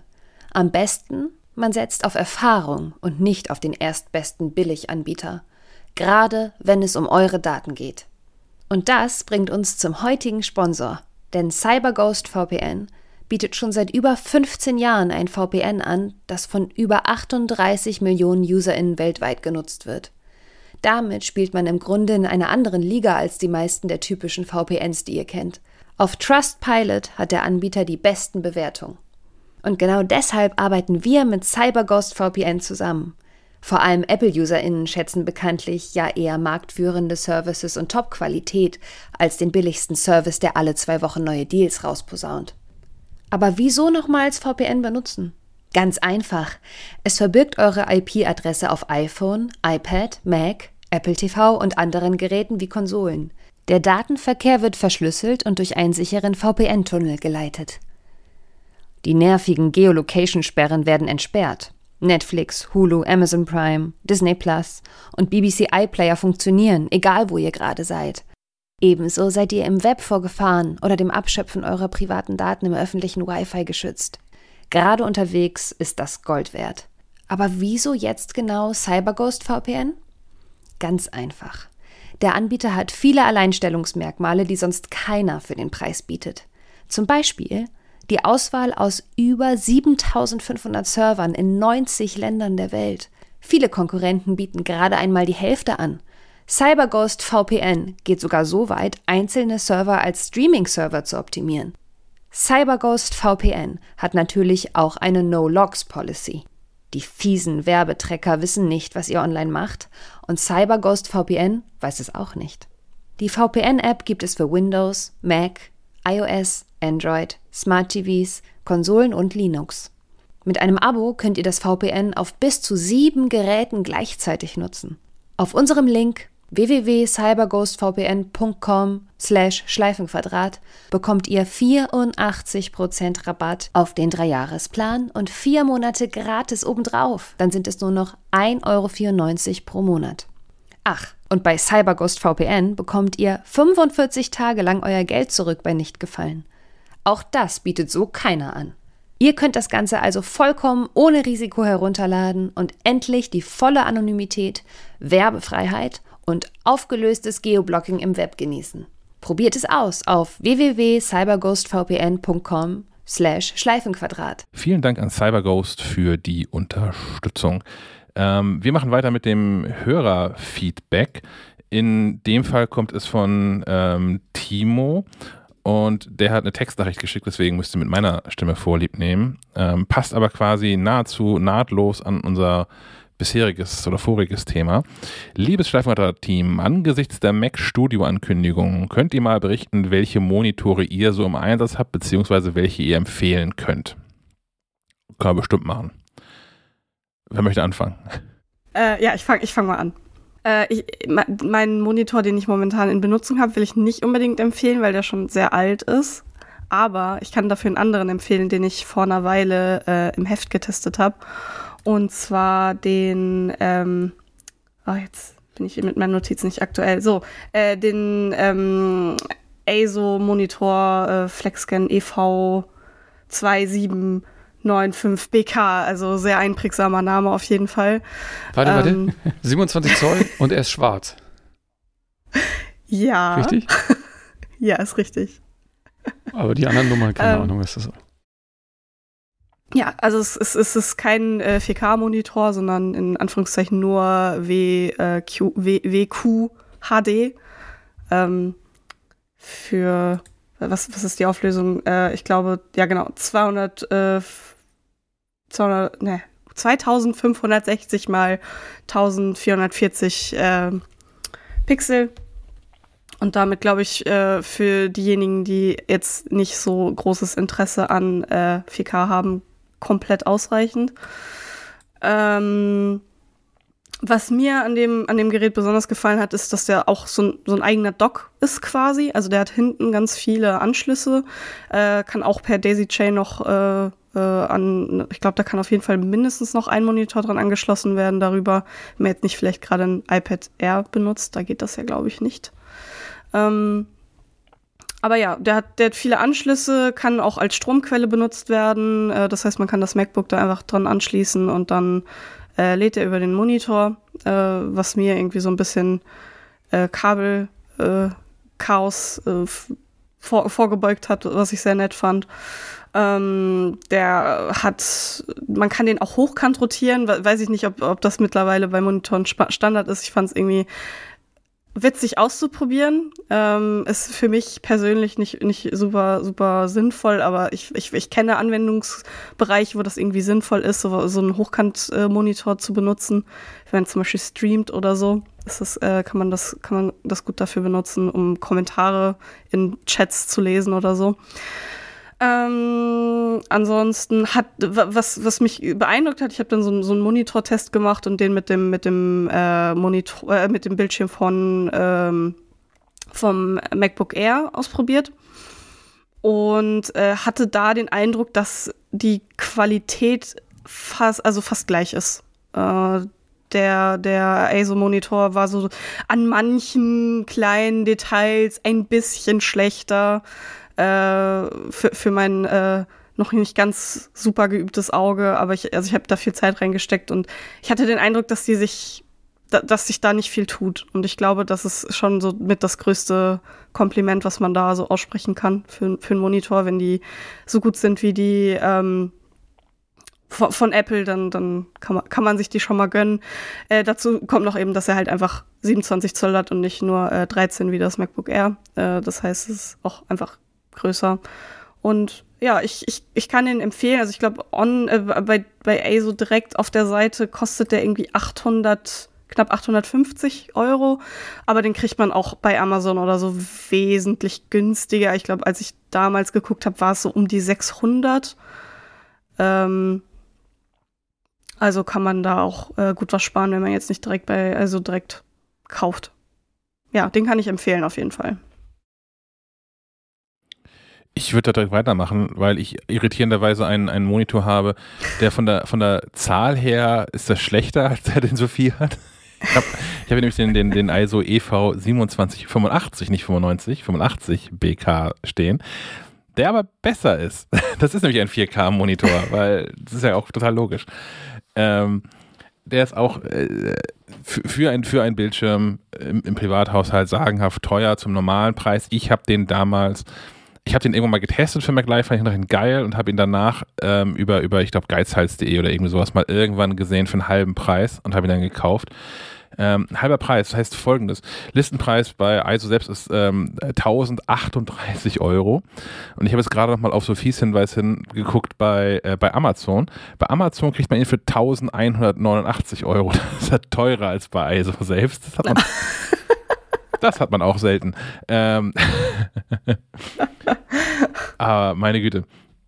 Ähm, ja, jedenfalls, also für, für, für, einen halben Preis wollte ich ihn tatsächlich dann, dann haben, ähm, weil er schon verdammt, verdammt gut ist. Es ist ein 4K. Ähm, Display habe ich schon gesagt, mit, ähm, äh, mit so einem IPS-Bildschirm, also sehr gut, was die, was die Blickwinkel anbelangt. Ist es für mich gar nicht so kriegsentscheidend, weil ich in der Regel gerade davor sitze. Aber ähm, ist trotzdem immer eine nette Funktion, finde ich. Ähm, was ich cool fand, auch eine Sache, die ich gar nicht nutze, ist, ich komme irgendwann darauf zu, warum ich den selbst wirklich nutze und gut finde, ist, der hat einen Picture-by-Picture-Modus. Äh, habe ich hinterher herausgefunden, haben andere Monitore auch, kannte ich vorher nicht, habe ich vor wie gesagt, zwei, drei Jahren oder sowas getestet. Ähm, man kann über die diversen Anschlüsse zwei Computer anschließen an den ISO-Monitor und kann dann das, das Display quasi mittig teilen und hat auf der linken Seite das Bild vom einen und auf der rechten Seite das Bild vom anderen ähm, Computer. Verrückt. Das ist schon ziemlich abgefahren irgendwie. Cool. Ich habe hier nur einen Computer, deswegen ist es auch das scheißegal für mich, aber dass das, dass das geht, ist irgendwie schon ähm, verrückt. Mhm. Was ich ganz angenehm fand, ist, dass der sinnvolle Modus hat für äh, verschiedene Arbeitssituationen, zum Beispiel tagsüber, abends. Ähm, jetzt äh, habe ich ja häufig genug nicht mit, nicht mit Bildern zu tun und äh, brauche nicht so die absolute Farbechte rund um die Uhr. Von daher, mein, mein Display kann hier gerne so ein bisschen ähm, wärmer werden zum Abend hin, ohne dass meine Arbeit davon beeinträchtigt wird. Das kann das Ding wirklich gut machen, ohne dass es irgendwie groß auffällt. Das hat offensichtlich einen hinreichend weichen und, und äh, langanhaltenden Übergang, dass einem das gar nicht so auffällt, wenn man hier ähm, bespät irgendwie ähm, sitzt. Ähm, hat verschiedene Einstellungsmöglichkeiten für äh, Farbtemperaturen, ähm, für verschiedene Arbeitsarten, also ob man die, es gibt ja Text, es gibt Web als Arbeitsmodus, aber naja, so, macht aber auch irgendwie keinen großen, nichts, nicht, nicht viel mehr, als was ähm, dieser, dieser Tag-Nacht-Modus auch macht. Also die, ähm, die, die, die Farbtemperatur und die Helligkeit so ein bisschen herzuregeln. Ähm, es gibt so ein, das finde ich tatsächlich gut, wenn ich hier häufig, wenn ich lange Sachen lese, sprich, wenn ich hier äh, Artikel fürs Heft zum Beispiel freigebe und nochmal tatsächlich vielleicht auch zum ersten Mal einen Artikel dann wirklich lese, wenn er gelayoutet ist. Man kann den Monitor in so, in so einen Papiermodus stellen. Das ist nicht im Ansatz so wie auf Papier zu lesen. Das ist auch nicht im Ansatz so wie das, was, was Apple mit dem iPad ähm, macht. Aber es ist deutlich angenehmer, als äh, auf so gleißend weißen Monitor ähm, dann zu starren. Ähm, was ich nicht gedacht hätte, dass ich es merken würde, was ich aber sofort gemerkt habe, als ich den Testmonitor hier wieder abgebaut habe und meinen alten hingestellt, das war ein, ein, ein von, von BenQ für 180 Euro irgendwann mal gekauft da. Ähm, ISO wirbt damit, dass dieser Monitor flimmerfrei wäre. Und ähm, das ist mir bei diesem BenQ-Monitor nie aufgefallen.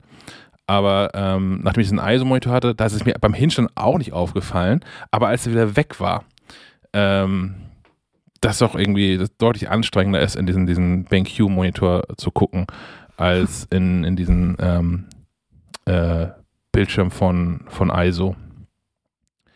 Äh, ja. darf, darf ja. ich noch kurz einhaken? All das, was du gerade noch geschildert hast, konnte, kann meiner auch. Also den ich Toll. empfohlen habe.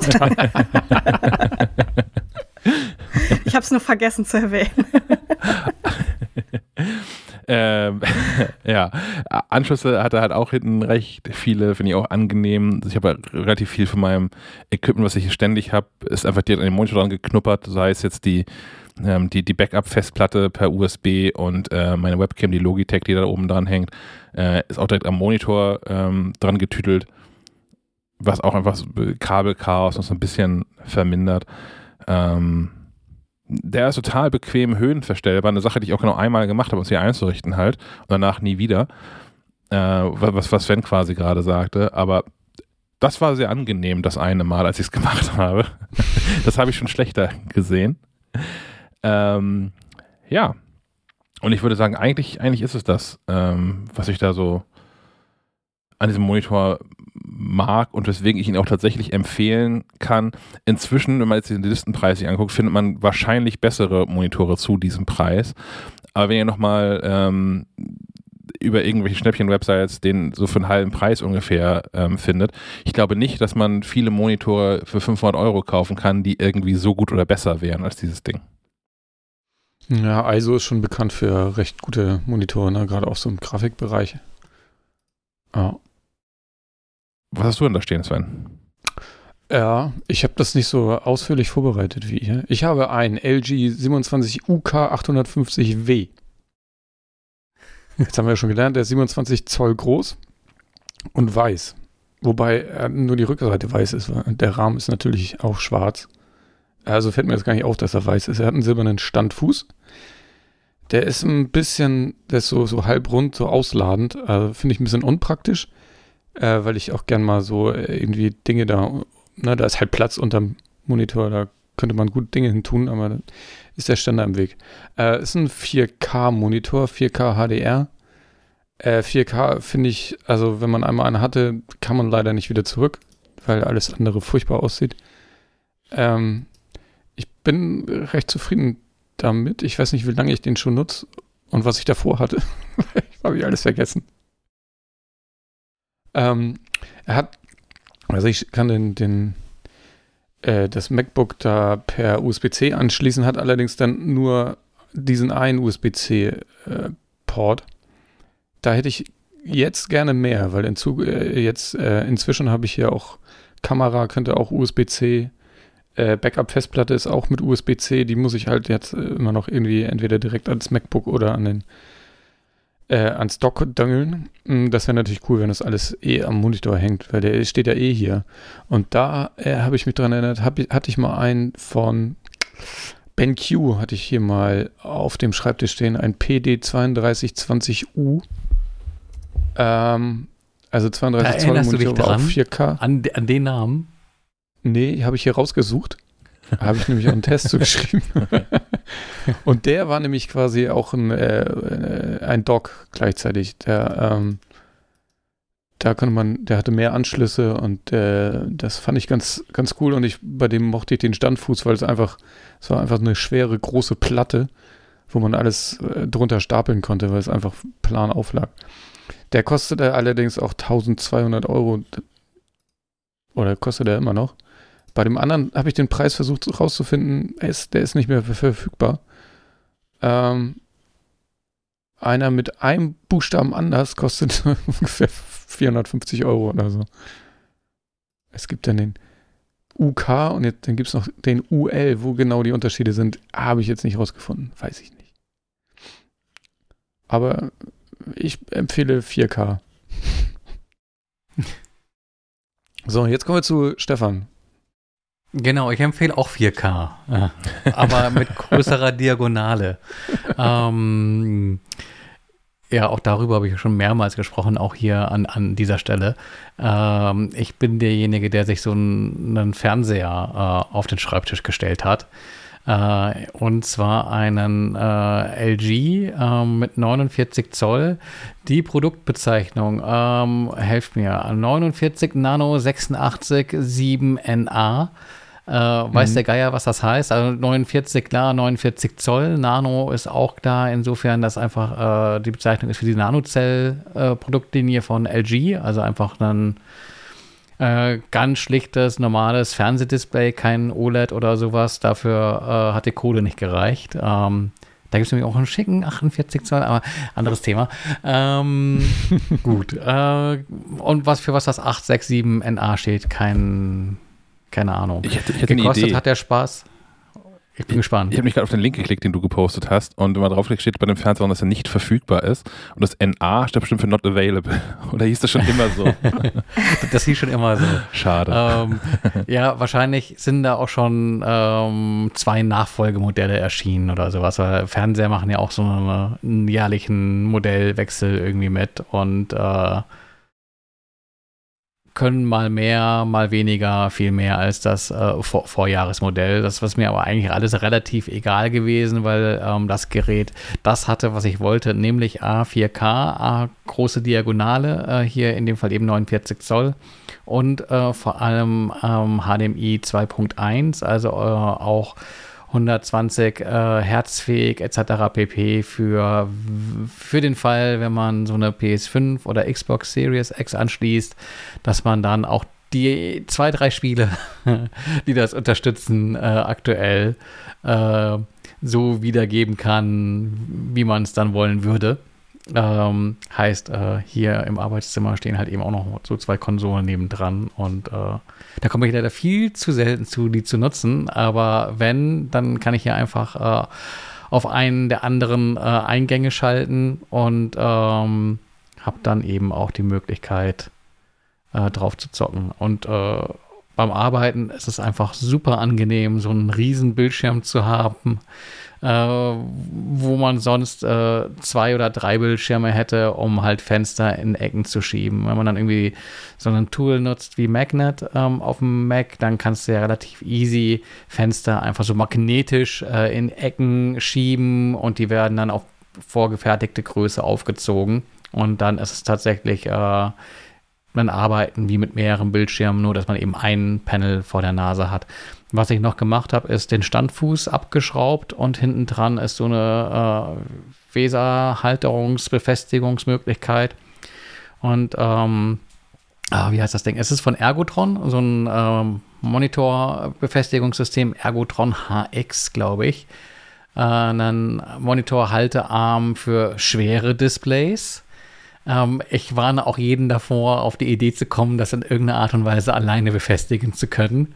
Äh, oh, man hat da irgendwie Spaß mit irgendwelchen Federn, die auf einmal nachgeben und einem irgendwie das Gesicht zertrümmern wollen und irgendwie so ein Spaß. Also streng nach Anleitung zwei Personen, dann den äh, Fuß au austauschen und gegen so eine Befestigung äh, ersetzen. Ist schon super praktisch, weil man jetzt, obwohl das so eine große, schwere Klotze ist, ähm, die relativ einfach in der Höhe nicht nur verstellen kann, sondern auch zur Seite schieben oder weiter vorziehen. Also wenn ich mal irgendwann hier das Projekt angebe, hier so einen Sitzsack mit äh, ins Büro zu hauen, um äh, vielleicht dann noch mal entspannter hier zocken zu können, dann ähm, kann ich mir halt eben auch äh, Klotze, Schrägstrich, Display entsprechend hinbiegen, ohne da Dinge umzustellen. Ähm, okay, also ja. Das ist, also du hast es an so einem Arm, du hast es nicht etwa irgendwie an, direkt an die Wand geschraubt, sondern ein Arm, der auf nee, deinem Tisch steht. Genau, oder an dem Tisch dem Schreibtisch. Ne? Das ist so eine Klemme, also dran geschraubt an ja. den Schreibtisch. Es gibt aber verschiedene Standfüße. Ja. Es gibt auch welche, die kannst du reinbohren und all sowas. Aber äh, so eine Klemmlösung ist natürlich am ähm, flexibelsten und äh, erfüllt so voll ihre Funktion. Was ich da noch so ein bisschen getunt habe, das ist quasi so der, der Manta unter den Bildschirmen oder Franken Display, weil äh, ich habe noch dran geklebt so einen Hue Gradient äh, Lightstrip, ähm, mhm. der über eine äh, Syncbox äh, mit dem Bildsignal synchronisiert wird. Das ist jetzt irgendwie bei äh, Mac Desktop irgendwie eher weniger interessant. Ähm, wird dann interessant, wenn du spielst, weil tatsächlich dann die Illusion ist, dass äh, der Bildschirm größer ist, als er ohnehin schon ist, weil äh, entsprechend äh, an die Wand hin ähm, farbig, synchron zum äh, Spiel, Bildgeschehen ähm, angestrahlt wird. Ähm, das ist eine, eine nette Spielerei und ansonsten habe ich noch so eine äh, Logitech Prio Webcam oben dran geklippt. Ähm, ja, und so funktioniert das eigentlich ganz gut als Display, wenn man da jetzt mit der Lupe dran geht. Und es gibt so Tests, da kann man irgendwie äh, schauen, wie gut verschiedene Farbräume dargestellt werden. Dann ist das vielleicht nicht die optimalste Lösung ähm, mit dem Fernseher. Aber äh, an sich, so für das tägliche Arbeiten, bin ich damit ganz happy. Wenn ich jetzt äh, mehr oder weniger was Farbverbindliches machen müsste, wäre es definitiv die falsche Lösung. Ähm, dann im Zweifel dann doch das MacBook aufklappen.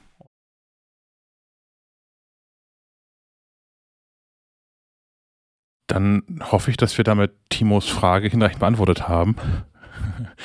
Und äh, ihr vielleicht jeweils einfach das jeweils neuere Modell kauft von den Sachen, die wir so haben und damit glücklich werden.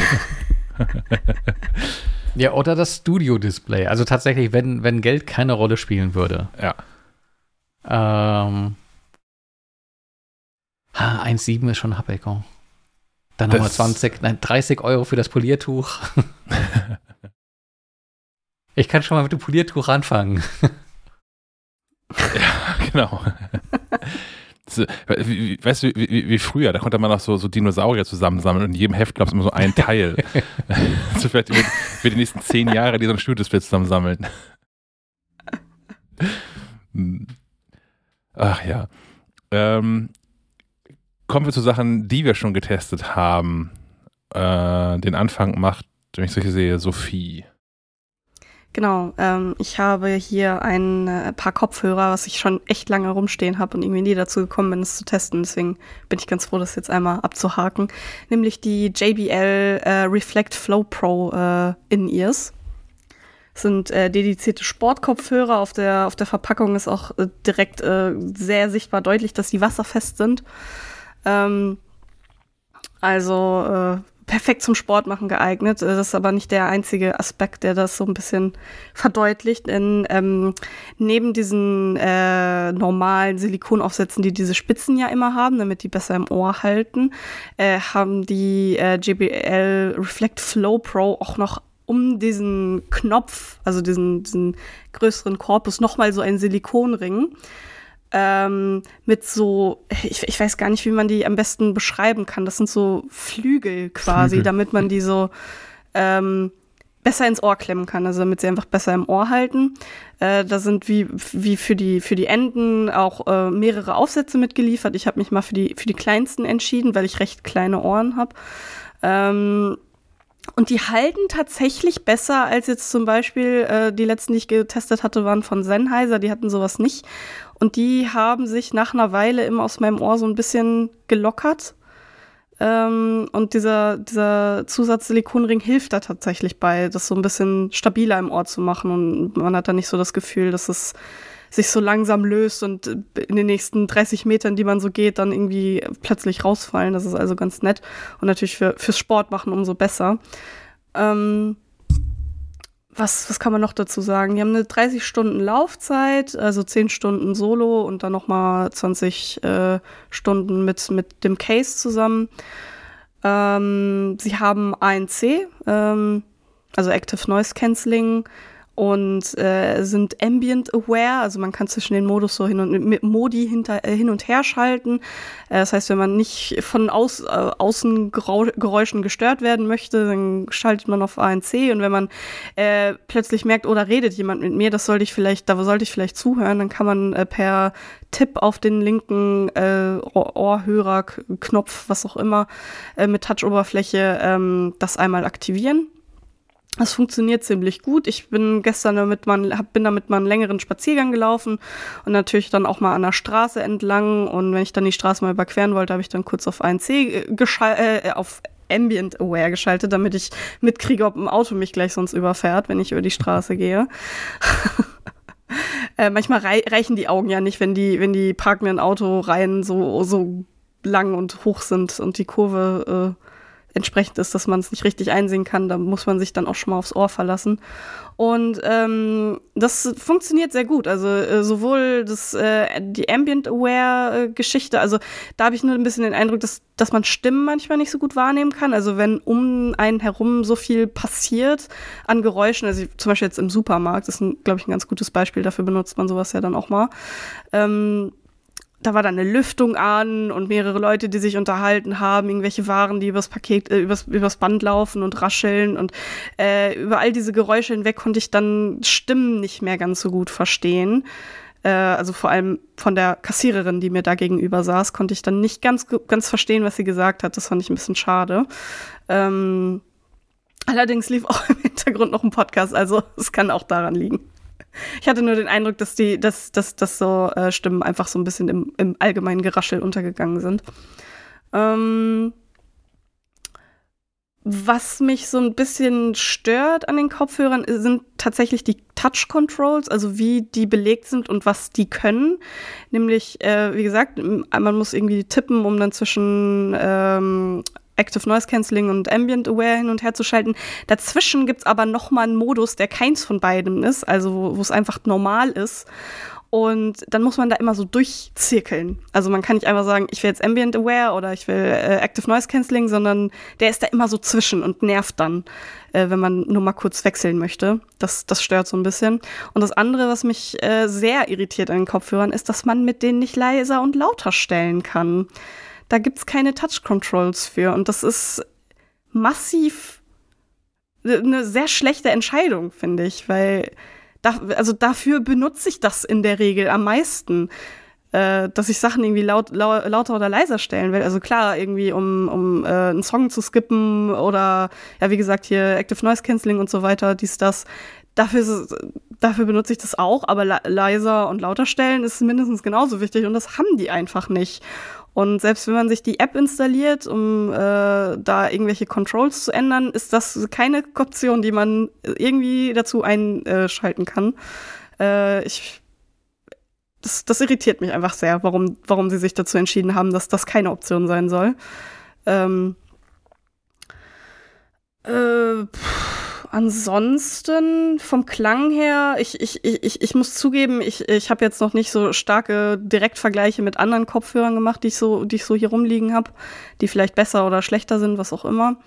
Ähm, ich finde aber, dass die sehr solide klingen. Ich weiß noch, dass ich, als ich sie das erste Mal drin hatte, dachte ich so, oh, die haben ordentlichen Bass auf jeden Fall. Äh, so, so viel wie halt so, so In-Ears irgendwie schaffen können. Aber ich, ich war eigentlich sehr positiv gestimmt.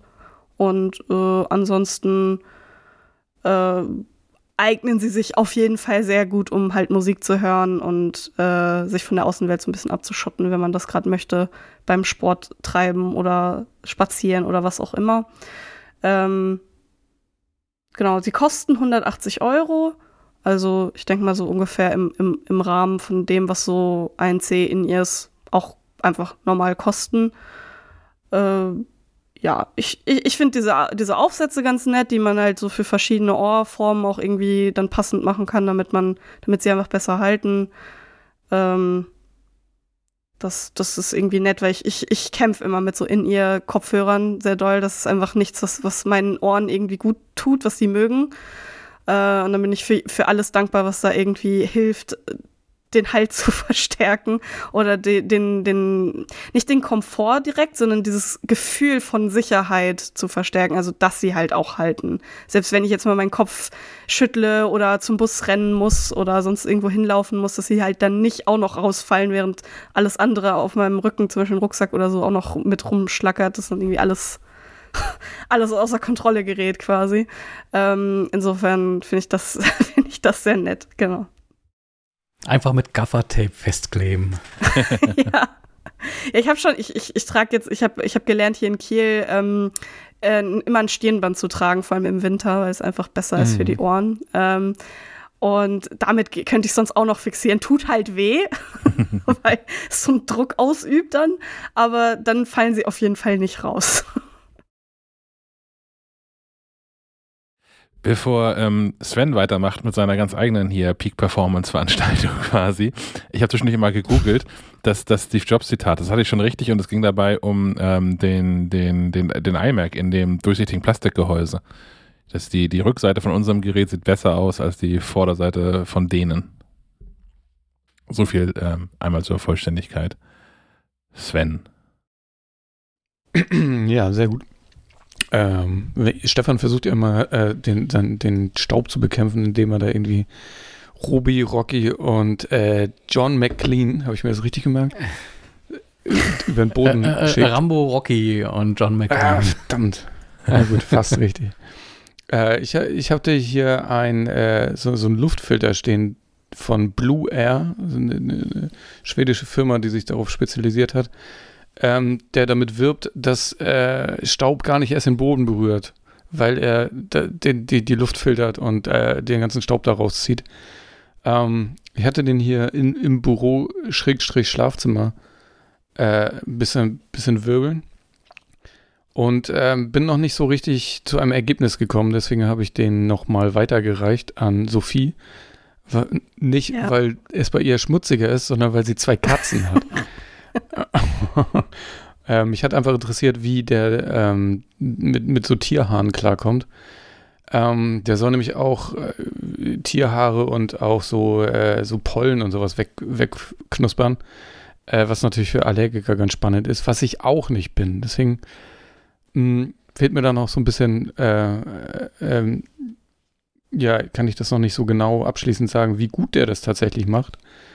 Aber er soll das machen bei, es gibt zwei verschiedene Größen. Ich hatte hier den kleinen, ähm, so für 20 Quadratmeter und äh, das nächstgrößere ist, glaube ich, für 33 Quadratmeter Räume. Und auf höchster Stufe äh, filtert er die komplette Luft in dem Raum, denn äh, so, so 4,8 Mal, glaube ich, steht da. Also da, da geht schon einiges. Allerdings auf höchster Stufe willst du den auch nicht die ganze Zeit laufen lassen oder du, du äh, setzt dir gute Noise-Canceling-Kopfhörer auf, womit sich der Kreis schließt zu den JBLs.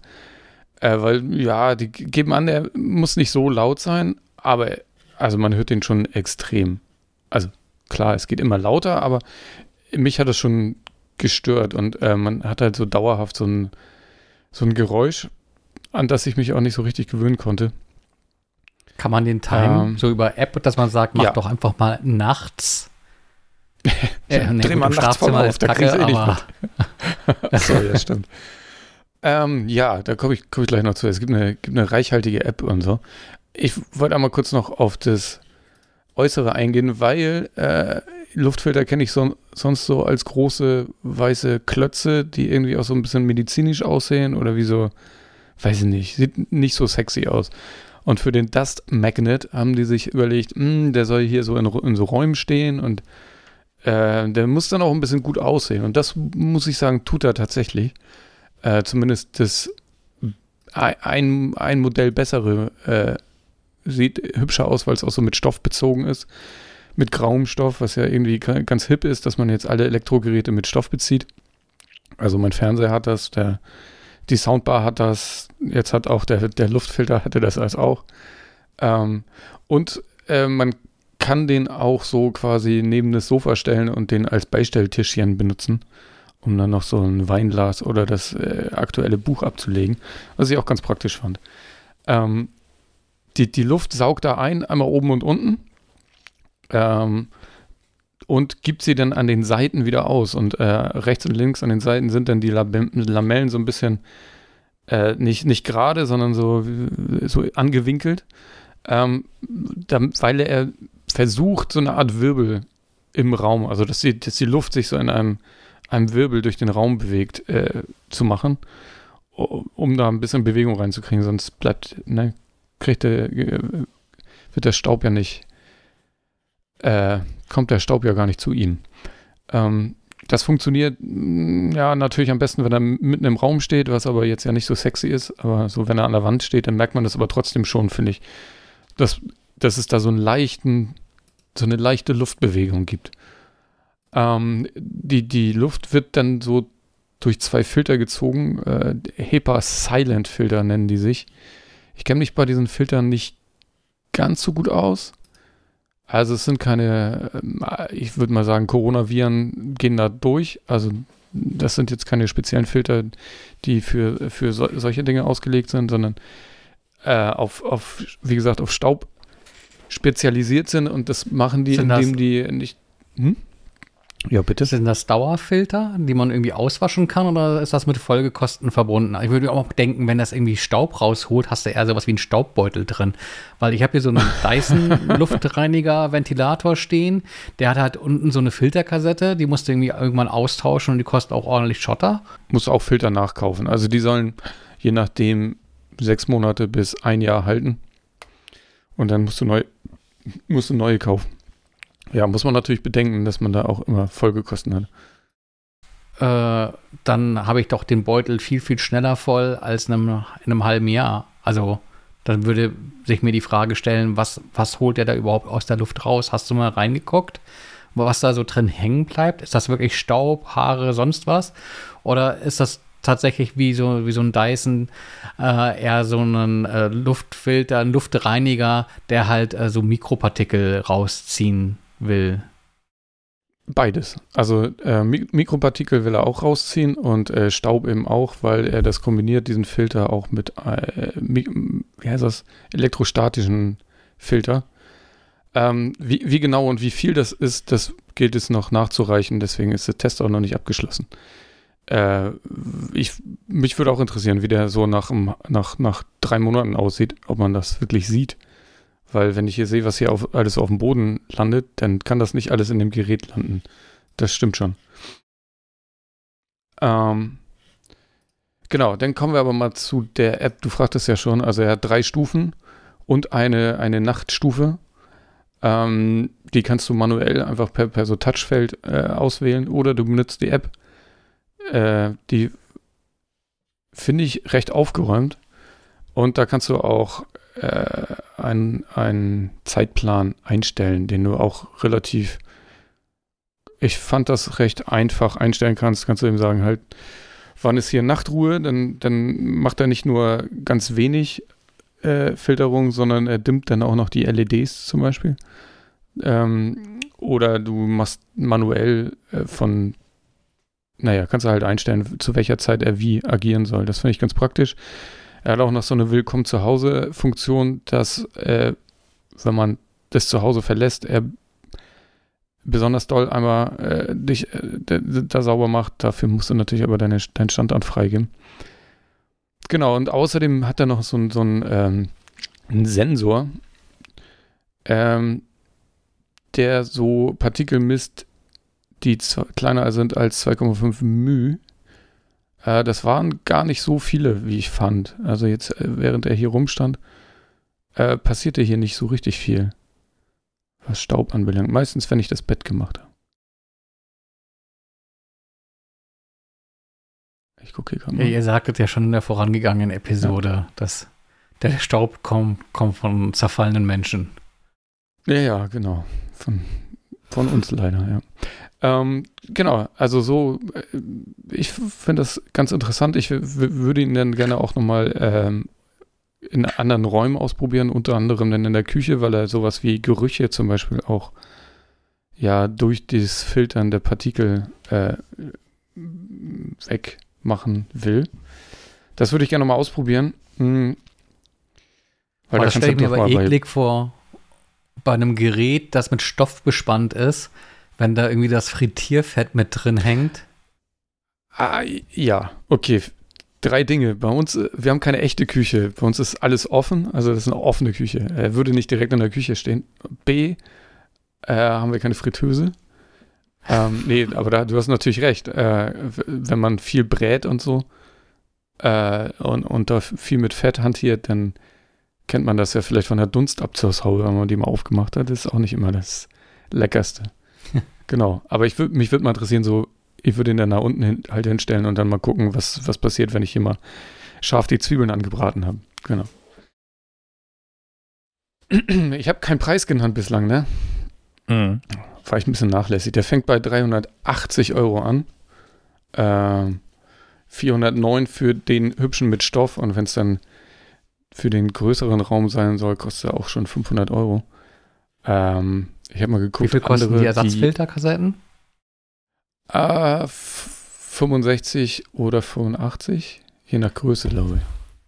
Okay. Das ist doch schon ganz ordentlich. Ne? Also Staubsaugerbeutel sind günstiger. ordentlich viel, das stimmt. Ähm, nee, ich wollte einmal zum Vergleich hier, der, der, der kleinster, der quasi, die haben noch eine Linie, die heißt Health Protect. Ähm, die kostet, fängt bei 800 Euro an und geht hoch bis 1000 Euro. Ich, ich kann kurz, ja. sonst vielleicht auch kurz hm. einklinken, weil ich habe den, also ich habe ihn jetzt Gibt schon Ergebnisse? super lange. äh, also was jetzt so, so Haare angeht, kann ich tatsächlich noch nicht viel sagen, weil, wie gesagt, also ich habe den jetzt seit gestern Morgen aufgebaut oder seit Mittwoch. Ne, seit Mittwoch, genau, seit Mittwoch habe ich den aufgebaut. Ähm, ich, ich, ich kann es noch nicht so richtig sagen. Was, ich bin bisher so ein bisschen enttäuscht, muss ich, muss ich ehrlich gestehen, von dem Gerät. Äh, zum einen liegt es an der App, weil, also, die hat ja auch so eine Anzeige, ähm, wie gut die Luftqualität gerade so in diesem Raum ist, wo er steht. Und die mhm. ist immer exzellent. Also ist egal, ob ich lüfte oder nicht. Die ist immer super. Die ist immer richtig gut, die Luft. Und ähm, ich hatte es erst einmal, dass sie, dass, es, dass sie beinahe so, so Alarm geschlagen hat, gesagt hat, so jetzt hier, das ist jetzt, jetzt wird's aber langsam echt schlecht hier. Ähm, da hat das auch, hat das dann auch gut funktioniert, äh, alles kein Ding. Aber ich kann mir halt irgendwie nicht vorstellen, dass wenn ich hier den ganzen Tag sitze und arbeite im Wohnzimmer ähm, und nur die Tür offen ist und sonst nix, dass die Luft immer gut ist. Wie das gut schließen denn die Fenster bei euch so?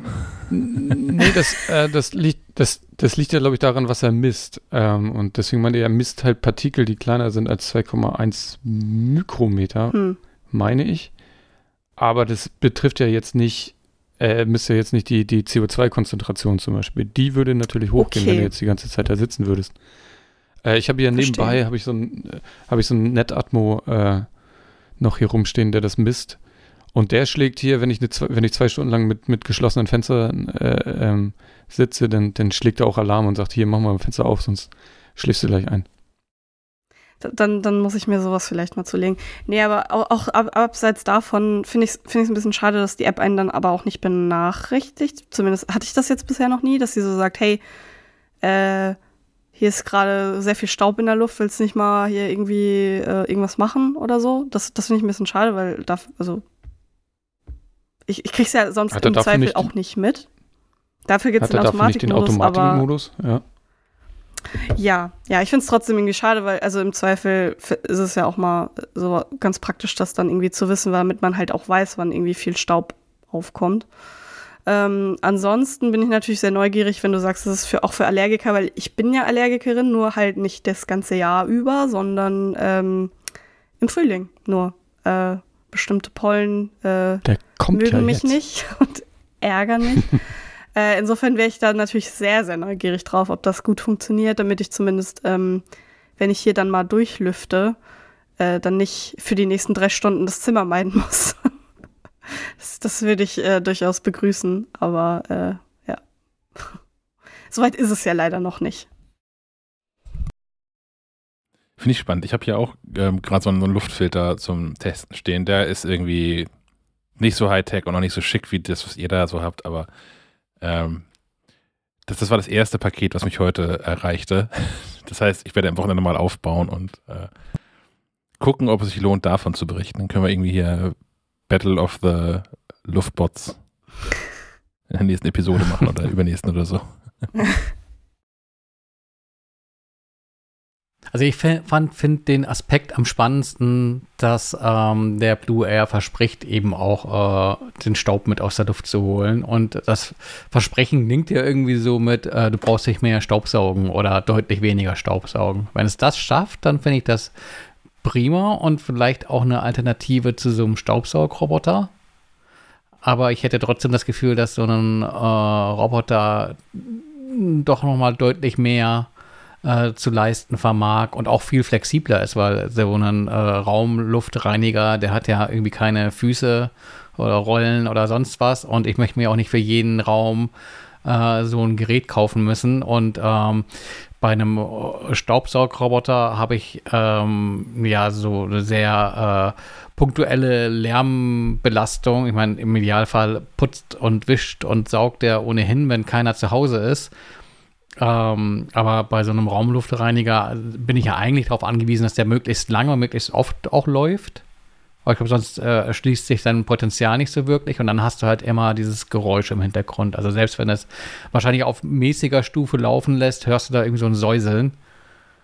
Ähm, mm, ja. Das ja, ja, ja, wie gesagt, ich hatte mich dann mal ein paar Mal so gewundert und dann, ach ja, da läuft ja noch was. Weil ich bin da schon ein bisschen also gerade jetzt, wenn, also während ich hier auf dem Land wohne, äh, bin ich natürlich sehr empfindlich. In der Stadt war mir das, da war der Geräuschpegel allgemein ein bisschen höher. Stromverbrauch wäre auch noch ein Thema, an. weil auch da hast du, ja, hast du ja irgendwie ähm, einen Dauerverbraucher. Ja, 4 bis 22 Watt will er verbrauchen und Schallpegel ist 23 bis 47. Wobei ich 47 finde ich fast, ich glaube, es ist mehr. Wenig. Also es kommt mir ja. lauter vor. Ja, wahrscheinlich gemessen in, in 30 Meter Abstand mit drei Wänden zwischen. ja, genau. Ja, wenn sie die Tür zumachen, hören sie den nicht mehr. Ah, okay.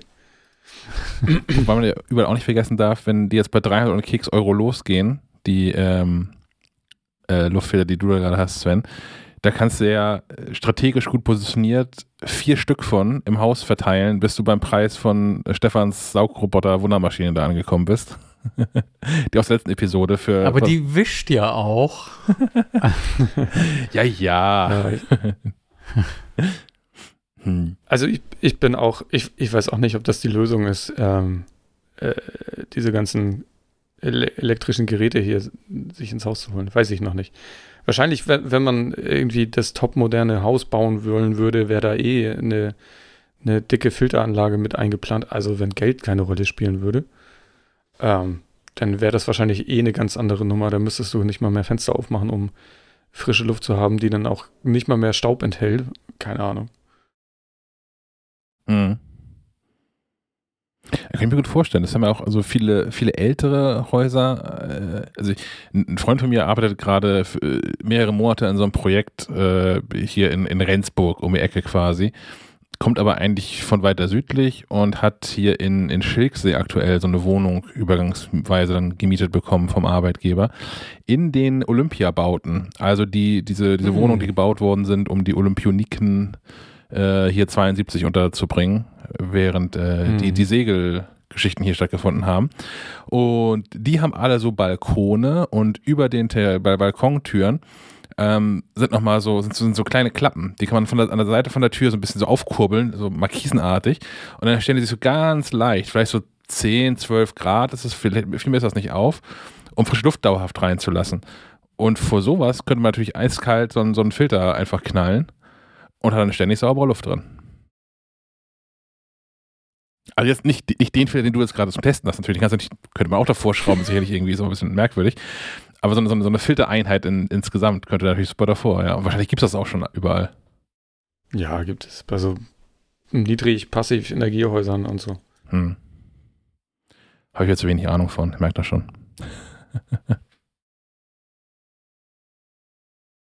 Dann haben jo. wir noch Stefan, der äh, einen ganzen Zoo von Dingen ausprobiert hat. Ja, aber alles weniger äh, dramatisch als, als bei euch. Äh, kein, keine Kopfhörer, wo man viel ausprobieren kann oder Wundersauger. Ähm, bei mir diesmal äh, in, in, der Runde das Videolicht Sumi. Ähm, ne, Im Prinzip eine Klemmleuchte für ans MacBook oder den Bildschirm. Ähm, da ist einfach, äh, so wie man es vielleicht auch so von so Tischlampen kennt, ich halte das mal für unsere Hörer und Hörerinnen in die Kamera, äh, schnapp, schnapp, schnapp. Ähm, und das Ganze äh, ist so eine Handteller große, also ordentlicher Handteller, äh, große äh, LED-Leuchtgeschichte. Ähm, die dazu dient, äh, im, im Falle von Videokonferenzen, die wir ja alle ähm, bis ins äh, Detail durchexerziert haben in den vergangenen Jahren, für besseres Licht zu sorgen.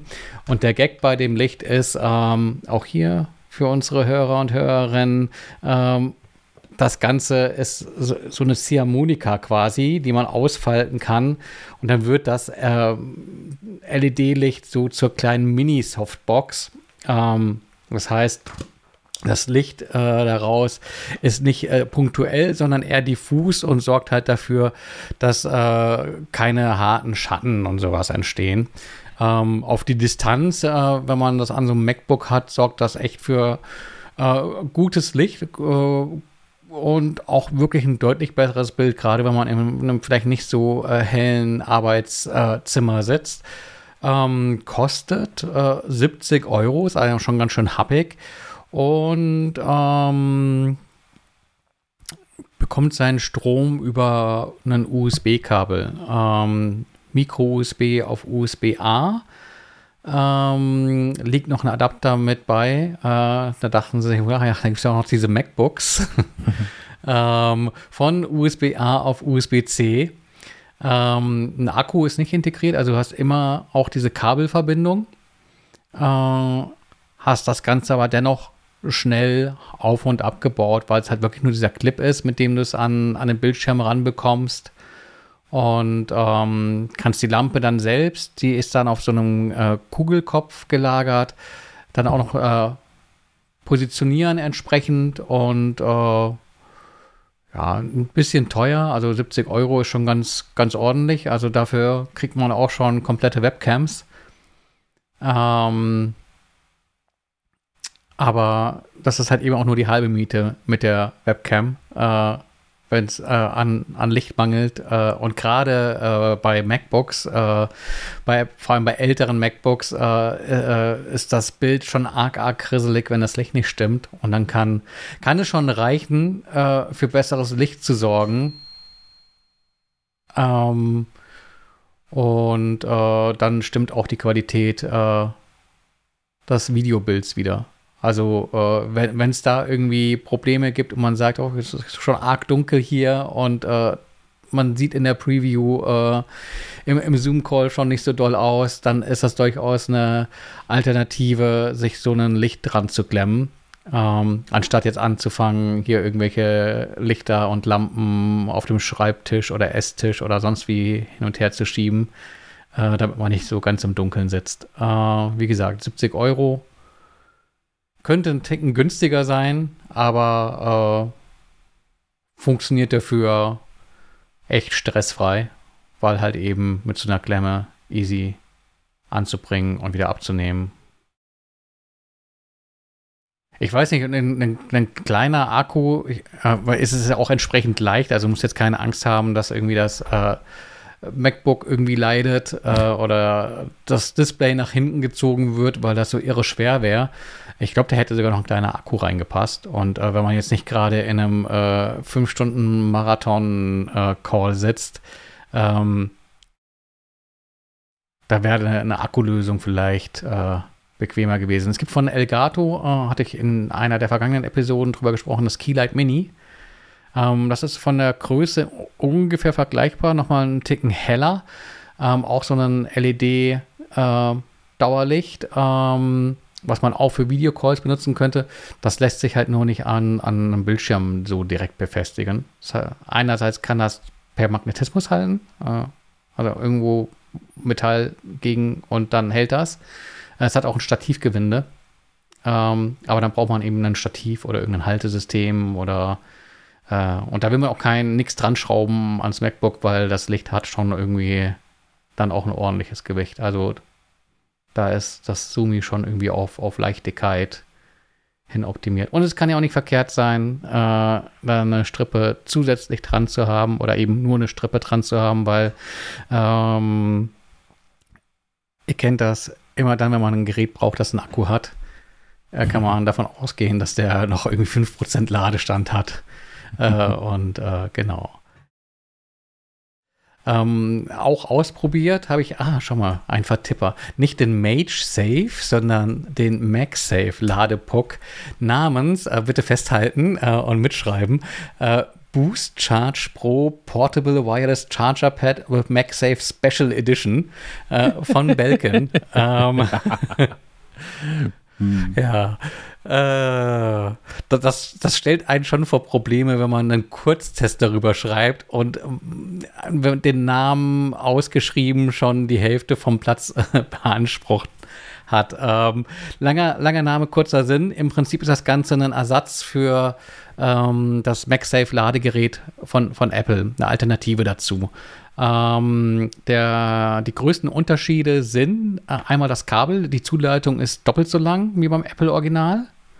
Ähm, ist auch äh, ein bisschen netter von der Anmutung her, weil das so ein äh, geflochtenes, äh, stoffummanteltes äh, Kabel ist. Ähm, und die stoffummantelten Kabel haben die Nettigkeit, dass sie sich ja nicht so schnell verknoten, weil äh, ihr alle kennt das äh, mit den Kabelschubladen. Äh, die macht man auf, will ein Kabel rausziehen und hat dann irgendwie noch dreieinhalb Kilogramm andere Kabel mit reingeknotet. Ähm, das passiert mit dem nicht so schnell. Ähm, längeres Kabel und äh, man kann äh, hinten am Ladepuck äh, so einen Standfuß, so einen Aufsteller ausklappen. Das heißt, wenn man das iPhone lädt, ähm, kann man es im Breitformat quasi anwinkeln äh, und aufstellen, wenn man beispielsweise, keine Ahnung, Netflix gucken will oder sowas und nebenbei laden. Das funktioniert ganz gut. Im äh, Porträtformat funktioniert das natürlich nicht, weil äh, dann ist äh, das Beinchen hinten zu kurz zum Aufstellen. Aber eine, eine nette, sinnvolle Ergänzung. Und ähm, ansonsten ist es ein äh, Ladepuck nach Apples Spezifikation, ist auch äh, das offizielle Siegel mit drauf und bedeutet auch äh, mit dem mit der entsprechenden äh, mit dem entsprechenden Chip drin unterstützt Laden mit bis zu 15 Watt, lädt also ähnlich schnell schrägstrich langsam äh, wie das Apple Original. Ähm, bei so einem iPhone 13 Pro bin ich äh, nach einer knappen Stunde bei etwa 50 Prozent, ein bisschen mehr als eine Stunde. Ähm, das geht so mit so einem Lightning-Kabel schon deutlich schneller, aber dafür, dass es MagSafe ist, äh, schon ganz gut. Äh, den größten Vorteil sehe ich tatsächlich im äh, besseren und längeren Kabel, weil äh, es heißt ja immer, ja, MagSafe kabellos laden und sowas ist halt nicht kabellos, äh, weil äh, es hängt ja trotzdem ein Kabel am Gerät dran, ähm, wenn auch nur für die Zeit des Ladevorgangs. Äh, und wenn man es halt dann währenddessen nutzen will, ist man bei so einer 1-Meter-Strippe schon sehr eingeschränkt. Äh, bei 2 Metern sieht das schon mal besser aus. Ähm, kostet Geld, ähm, kostet auch gar nicht mal so wenig Geld, kostet glaube ich äh, 60 Geld. Ähm, das Apple Original kostet 45 Euro. Also äh, man zahlt dann doch nochmal einen Zacken drauf dafür, dass man das längere Kabel und den Aufsteller hat. Ähm, Finde ich aber okay, wenn man dann so einen MagSafe Ladegerät haben will. Ladegerät, also Apple selbst bezeichnet das als MagSafe Ladegerät, aber es ist ja im Prinzip nur der Ladepuck, weil das Ladegerät bringst du weiterhin auch selbst mit. Also es ist quasi nur der Ladepuck mit dem Kabel dran. Ja. Gibt es sonst noch was dazu zu sagen? Ich glaube, ähm, zumindest bei Belkin auf der Webseite gibt es das Teil in drei verschiedenen Farben, in weiß, blau und schwarz. Das wäre meine Frage. Was ist denn die Special Edition jetzt? Frag, frag mich mal. Ähm, hm. Die Special Edition ist vielleicht die, dass es ähm, auch andere ähm, Geräte lädt, wie beispielsweise ähm, AirPods. Okay. also äh, ist halt auch ein äh, G-Lader. Mhm. Nicht nur ein reiner MagSafe-Lader. Aber, aber, aber MagSafe ist doch Qi mit Magneten drumherum. Ja. Oder? Also zumindest auch auf, auf Apples eigenem genau. äh, magnetischen Ladegerät, was, was ich hier rumliegen habe, ähm, hat, hat eine Freundin neulich ihr iPhone, was noch kein MagSafe, aber schon Qi-Charging hat, super laden können. Also mit so einer Qi-Charging-Hülle drumherum.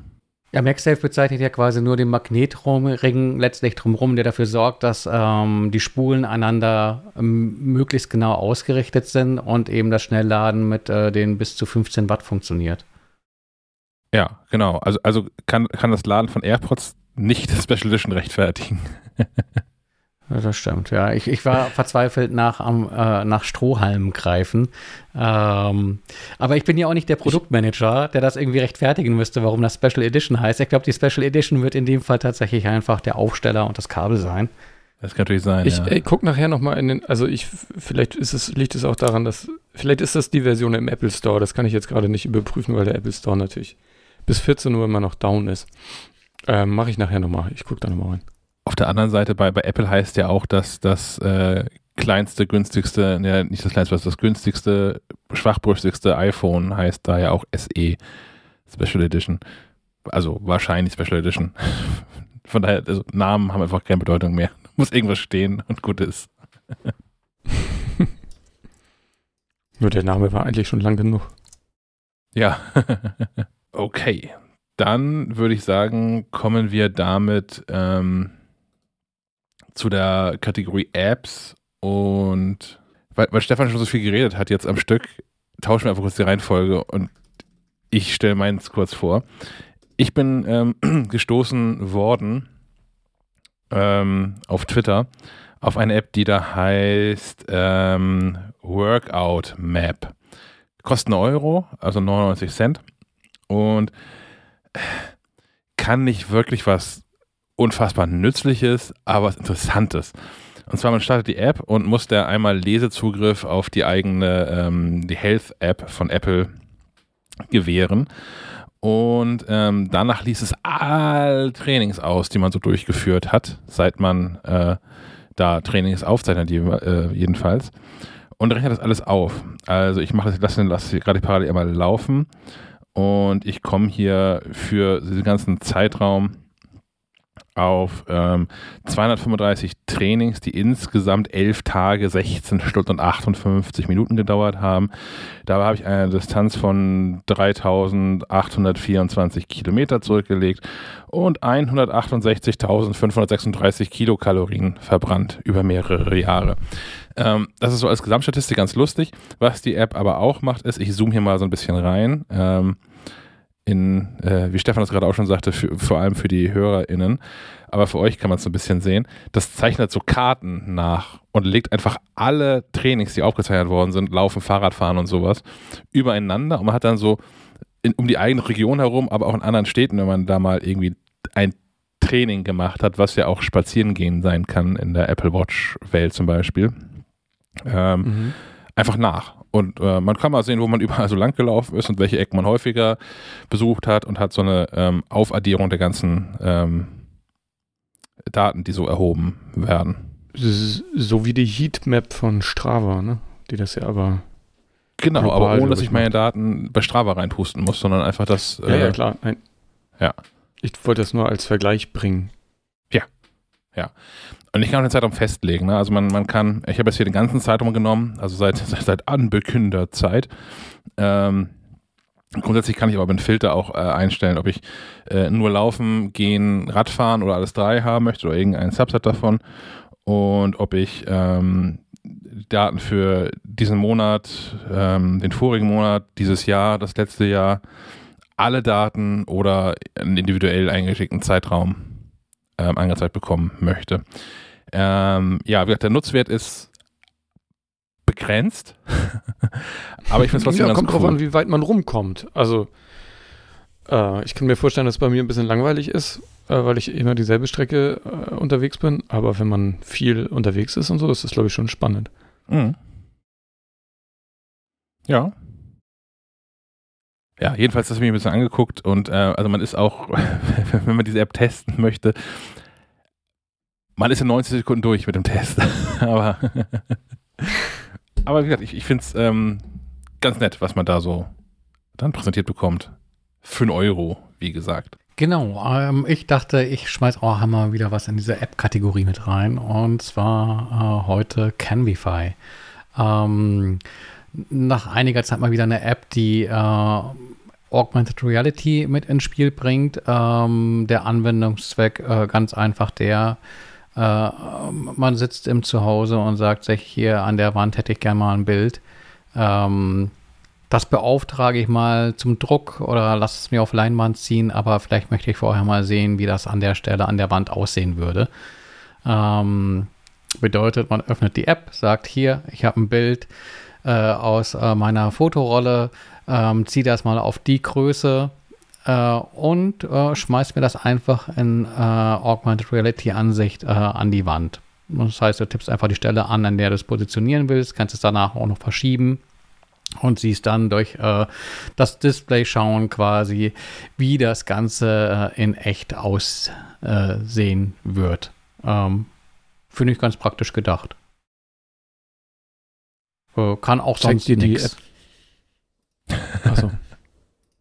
Schade. Ich hätte jetzt gehofft, dass dir das, äh, dass dir die App vielleicht dann auch noch ausspuckt, wie groß das wäre, was du da an die Wand geworfen hast. Damit ich weiß, das welche Leinwand ich bestellen muss.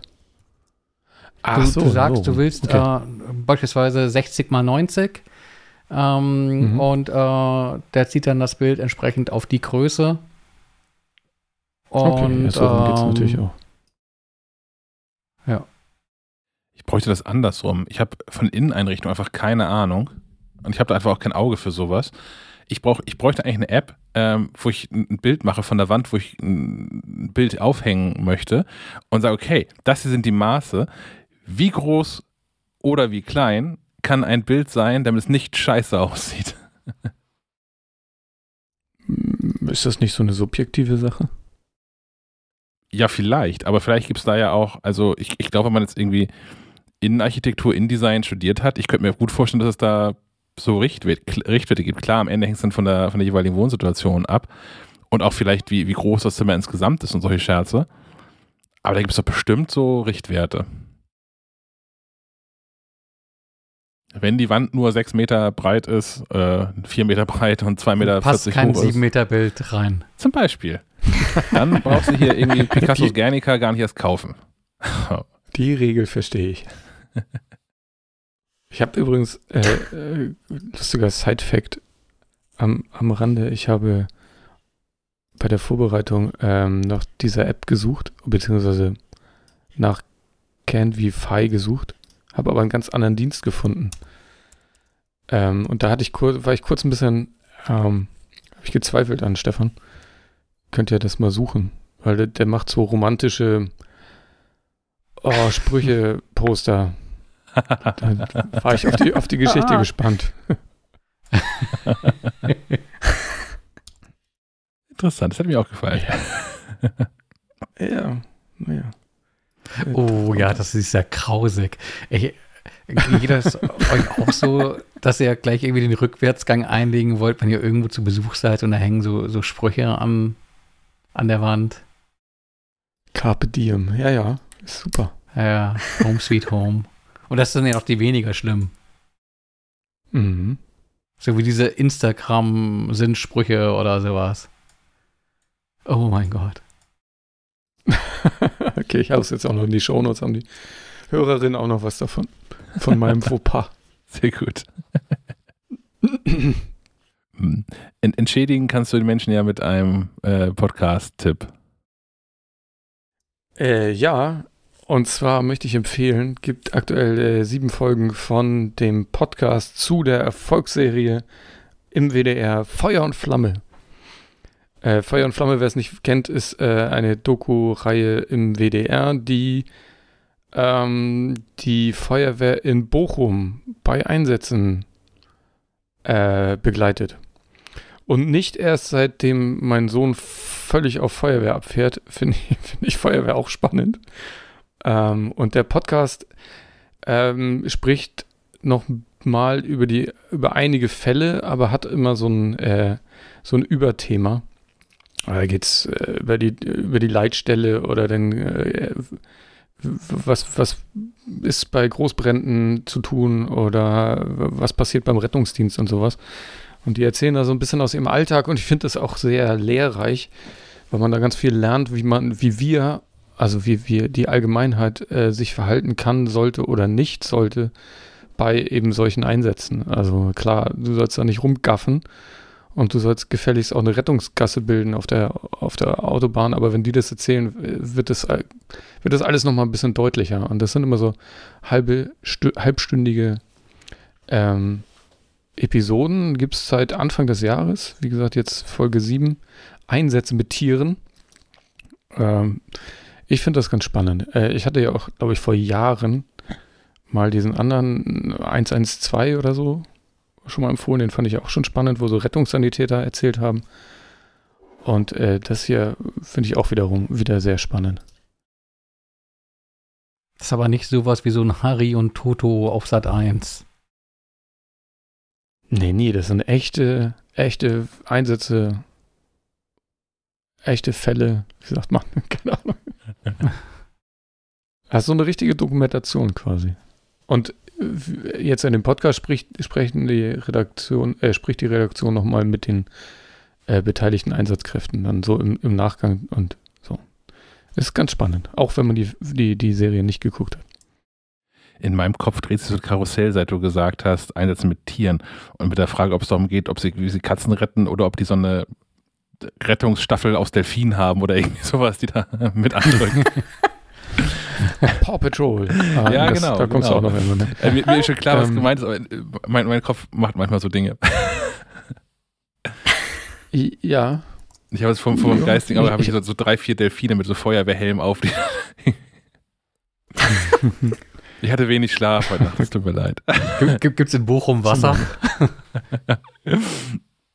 Ach, genug. Das war Irgendwo. eigentlich wirklich spannend. Ich habe den hier nebenbei einmal schon mal abonniert, parallel.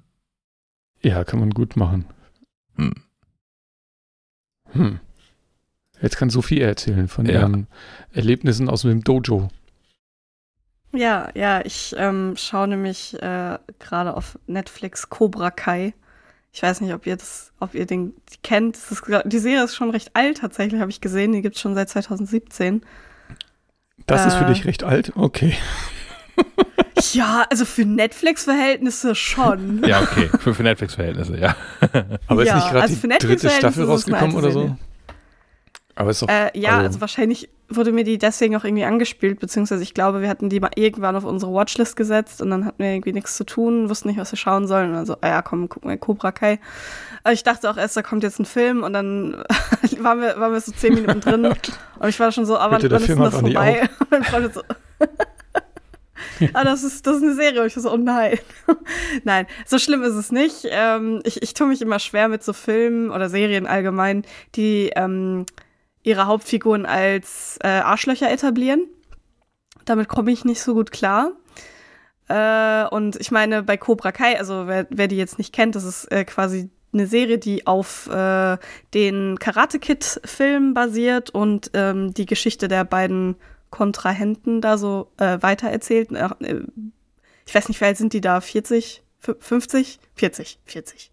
Ich glaube, es ist ein gutes Alter. Ähm, und eben den, den, den, den Bösen aus den Karate Kid-Filmen äh, sich als, als Protagonisten nehmen, ähm, der eben so ein, so ein recht abgewracktes Leben führt, äh, ohne, ohne richtig festen Job, ohne Perspektive. Ähm, und dann den, den, den Guten aus den Karate Kid-Filmen quasi als, als den, sein, sein Gegenspieler nochmal hinstellen, der total erfolgreich ist, eine äh, schöne Frau geheiratet hat, eine Familie hat mit einer tollen Tochter und einem nicht so tollen Sohn, I guess. Ähm, und äh, dann äh, entwickelt sich das so, sage ich mal. Äh, und der, der, der, ähm, wie heißt er denn? Ich komme gerade nicht mehr auf seinen Namen. Habe gerade nur seinen Nachnamen im Kopf. Lawrence. Ich nenne ihn jetzt Lawrence. Oder weißt du, Sven? Johnny. Johnny. Ähm, jo Johnny Rock. Ja. Johnny geht dann, ähm, versucht dann sein Leben irgendwie auf die Reihe zu kriegen, äh, weil irgendwie einiges Schlechtes passiert und äh, da, wo ich gerade bin, ist er, ist er noch dabei und es funktioniert eigentlich ganz gut und mittlerweile ist er auch irgendwie sympathischer geworden, aber am Anfang ist er halt einfach so ein richtiger Trottel. so mit allem drum und dran, äh, wie man sich das so vorstellt bei so einem äh, in der Vergangenheit hängen gebliebenen etwas zu maskulinen Kerl, der irgendwie denkt, mit, mit äh, Gewalt kann man das meiste lösen. Ähm, der sich gleichzeitig auch noch von der Gesellschaft ungerecht behandelt fühlt. Aber das ist ja das Gute an der Serie, ne? dass sie quasi mit den, mit den eigenen, also mit dem, was die Filme jetzt aus der heutigen Sicht irgendwie alles verbockt haben, auch so ein bisschen spielerisch umgehen. Zumindest habe ich das so im Kopf. Ich habe, glaube ich, mal in die erste Staffel reingeguckt. Ähm, dass sie das auch so ein bisschen alles auf die Schippe nehmen und nicht ganz so ernst nehmen. Das, ja, ja, auf jeden Fall. Und ich sag, äh, ich, wir, wir sind auch noch nicht so tief, so weit drin mit der, mit der Serie und es hat sich schon sehr schnell sehr gebessert. Ich, ich, ich stehe einfach noch nicht so darauf, wenn man so Figuren äh, einführt in, in einer Erzählung, weil ich dann immer schon direkt so, hm. was soll ich mit dieser Figur? Ich, ich, ich, die ist mir egal. Kann ich hasse gehen. den. Kann ich, kann ich wen anders sehen? Ich hasse den, ja, genau.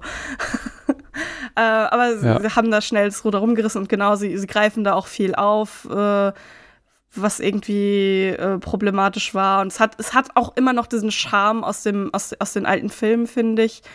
Ähm, so, so ein bisschen halt, äh, es ist auch so ein bisschen unbeholfen in der Erzählung manchmal. Viele der, der ähm, ja, äh, weiß ich nicht, Handlungs- äh, Verläufe, die da so aufgegriffen werden, kennt man schon aus so alten Filmen und es ist dann so ein bisschen vorhersehbar und langweilig, aber auch irgendwie, auch irgendwie lustig, so wie sie es verpacken und weil eben weil sie so ein bisschen, ähm, weil sie diese Stimmung hat, ist es auch einfach wie, wie, wie äh, kitschig auf eine gute Weise, sage ich mal. okay. So kann man es, glaube ich, glaub, ich, glaub ich, zusammenfassen. Das ist, ja. Es ist, glaube ich, aber äh, sehr von Vorteil, wenn man die alten Filme kennt, ne? Ja, also ich, ich, ich gebe es zu, dass ich den, den originalen Karate Kid nie gesch geschaut habe. Das müsste ich auf jeden Fall mal nachholen. Ähm, Entschuldigung. Aber sie zeigen, sie zeigen auch immer wieder Szenen aus den alten Filmen, um das so ein bisschen zu kontextualisieren und die, die, ähm, die Grundkonflikte äh, da einmal nochmal zu erklären und Figuren zu etablieren und so. Äh, von daher äh, finde ich, kann man das auch gut gucken, wenn man den, wenn man nur eine grobe Ahnung davon hat, was eigentlich in Karate Kid passiert. Äh, es ist trotzdem okay, auf jeden Fall eine unterhaltsame Serie.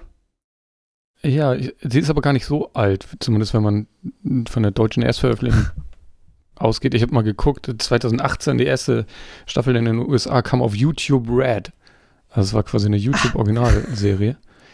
ähm, Hat es dann Correct. allerdings erst im August 2020 zu Netflix geschafft. Und, seit, und wir stehen schon bei Staffel 4. Also die haben in, in diesen zwei Jahren, die es das bei hier gibt, haben die, gibt es vier Staffeln. Das ist krass. Okay. Okay. Ja, aber kann man, kann man sich auf jeden Fall angucken, wenn man so seichte Abendunterhaltung braucht für. Ich glaube, die Folgen sind auch gar nicht mal so lang. Ich glaube, die sind immer so eine halbe Stunde lang. Äh, tendenziell kürzer. Das, wie gesagt, das ist perfekt, um da einfach mal so ein bisschen, ein bisschen das Gehirn auszuschalten und das so ein bisschen über sich hinweg plätschern zu lassen. Sehr gut. Äh, ich habe auch was nachgeholt oder bin dabei. Ich habe mal, weil das äh, an mir vorbeischwappte, dass die sechste Staffel von Peaky Blinders offensichtlich im Juni zu uns kommt, habe ich gedacht, hm, habe ich das eigentlich gesehen? Stellt sich raus, habe ich nicht.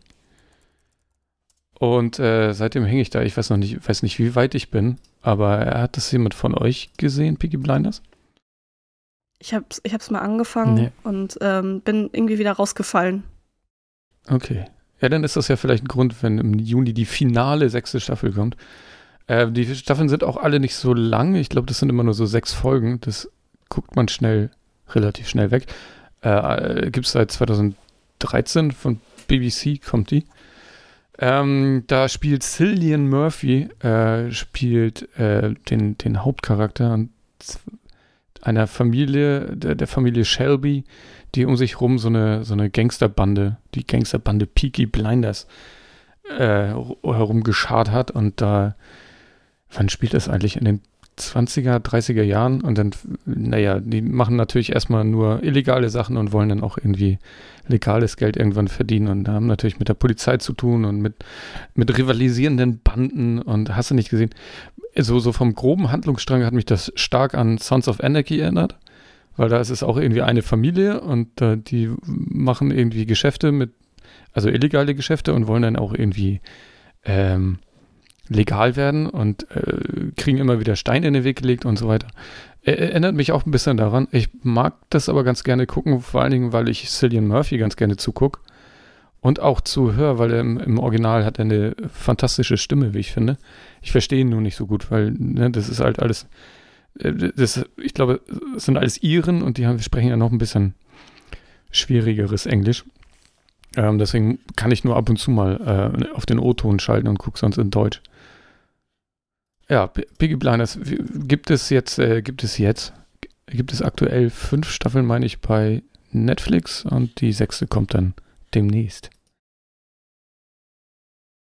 Ich kann einen Netflix-Tipp der anderen Art beisteuern. Ähm, ihr könnt euch nämlich vielleicht Geld von Netflix zurückholen. Und ähm, zwar, es ist sich so.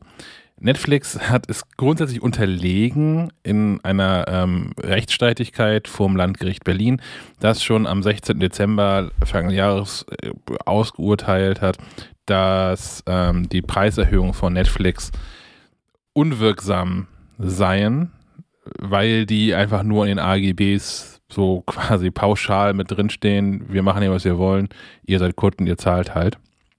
Ähm, was nicht rechtens ist. Man kann dann ähm, sein Geld oder einen Teil der Beträge, die man bisher geleistet hat, zurückverlangen. Da gibt es auf der ähm, verlinkten, in den Show verlinkten Website von der Stiftung Warentest ein, ein Musterbrief mit so ein paar Hinweisen, wie man den äh, einreichen soll, was man da noch beisteuern, beizusteuern an eigenen Daten und so weiter und so fort.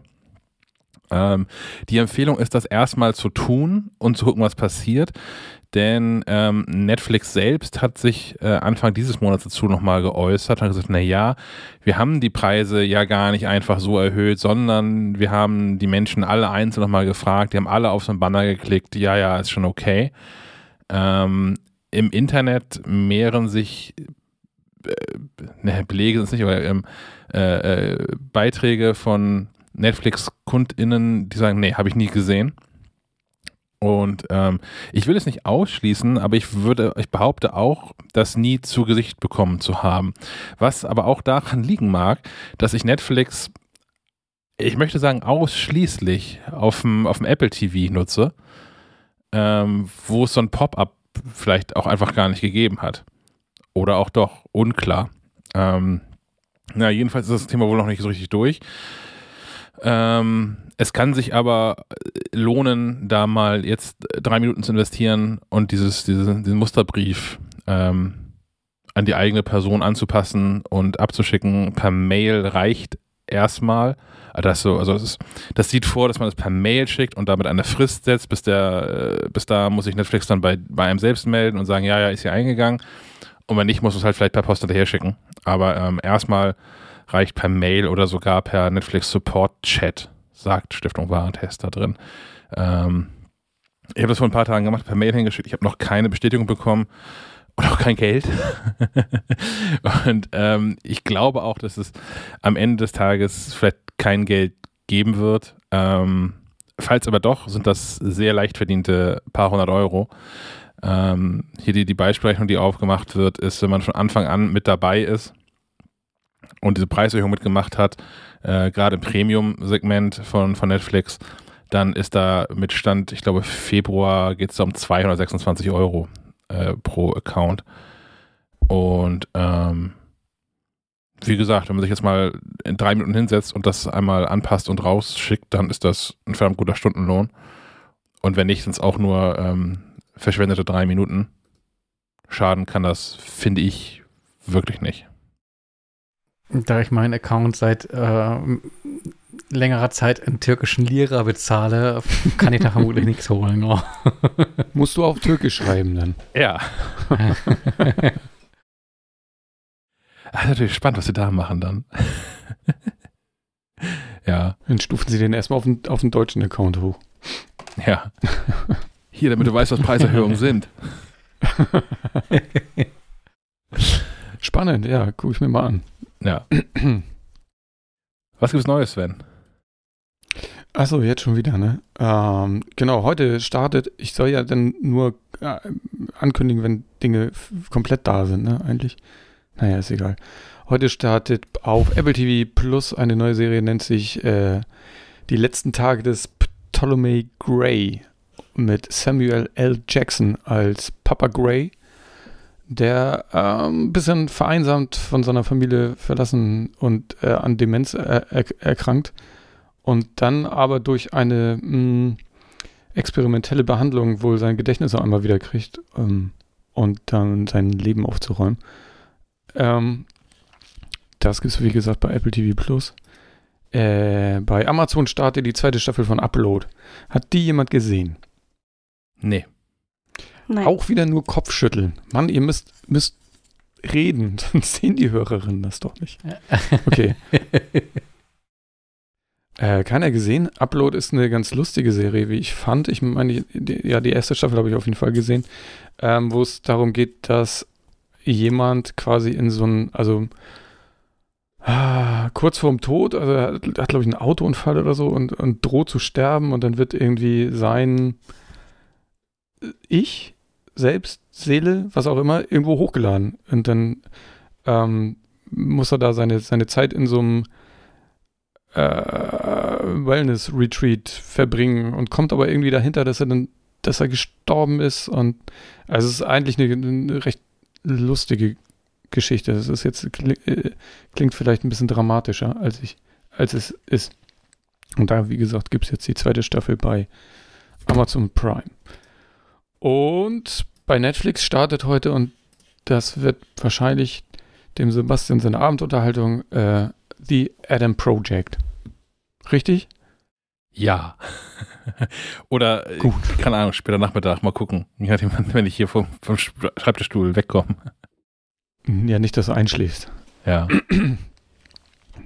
ähm, willst, weißt du, worum es geht? Kannst du das erzählen? Ich weiß das ähm, nicht so, also ein bisschen weiß. Ich habe angefangen, Trailer zu gucken und habe dann relativ zügig gemerkt, das möchte ich gucken. Okay. Und äh, habe dann diesen Trailer abgebrochen. Ich habe das gesehen, also es, es geht um, um Besuch, um, um außerirdischen Besuch, glaube ich. Mhm. Oder es ist Zeitreise. Weißt du mehr? Also bevor ich jetzt für mich hinfabuliere, kannst du was Sinnvolles sagen? Oder muss ich, muss ich hinstammeln? Ich glaube beides. Uh, auf jeden Fall Zeitreise äh, ist da ein Thema. Uh, Ryan Reynolds uh, spielt mit Mark Ruffalo, Jennifer Garner und so. Mhm könnte ein, äh, vielleicht mit Glück ein besserer Netflix-Film werden. Bislang hatten wir ja da eher Pech. Was meines Erachtens heute auch noch neu startet, fällt mir gerade so ein, ist ähm, die, die neue Staffel dieser äh, Formel 1 Doku-Serie auf Netflix. Formel 1, die Musiksendung? Nein. das Autorennen. Äh, was tatsächlich, ich habe ja, äh, habe ich glaube ich schon mal hier erzählt, ich habe ja das, das äh, Formel 1 zu folgen vor, vor zig Jahren aufgehört und gucke es auch nach wie vor nicht mehr, weil man es auch nicht mehr gucken kann, ohne dafür extra zu bezahlen. Ähm, ich finde diese Doku-Reihe aber super spannend, weil das natürlich irgendwie technisch auch hoch, hoch anspruchsvoll ist, was da passiert. Und das Ganze auch irgendwie so ein bisschen, also der ganze Formel 1-Zirkus auch so, so Seifenoper-Charakter hat und da auch eine ganz, ganz gute Mischung aus weinerlichen Typen und, und coolen Leuten rumlaufen. Ähm, da habe ich ja direkt eine Frage. Fahren die hm. immer noch mit Benzin? Ja, aber es gibt nebenbei, gibt es inzwischen die, die, die Formel E, die sich äh, immer größere Beliebtheit erfreut.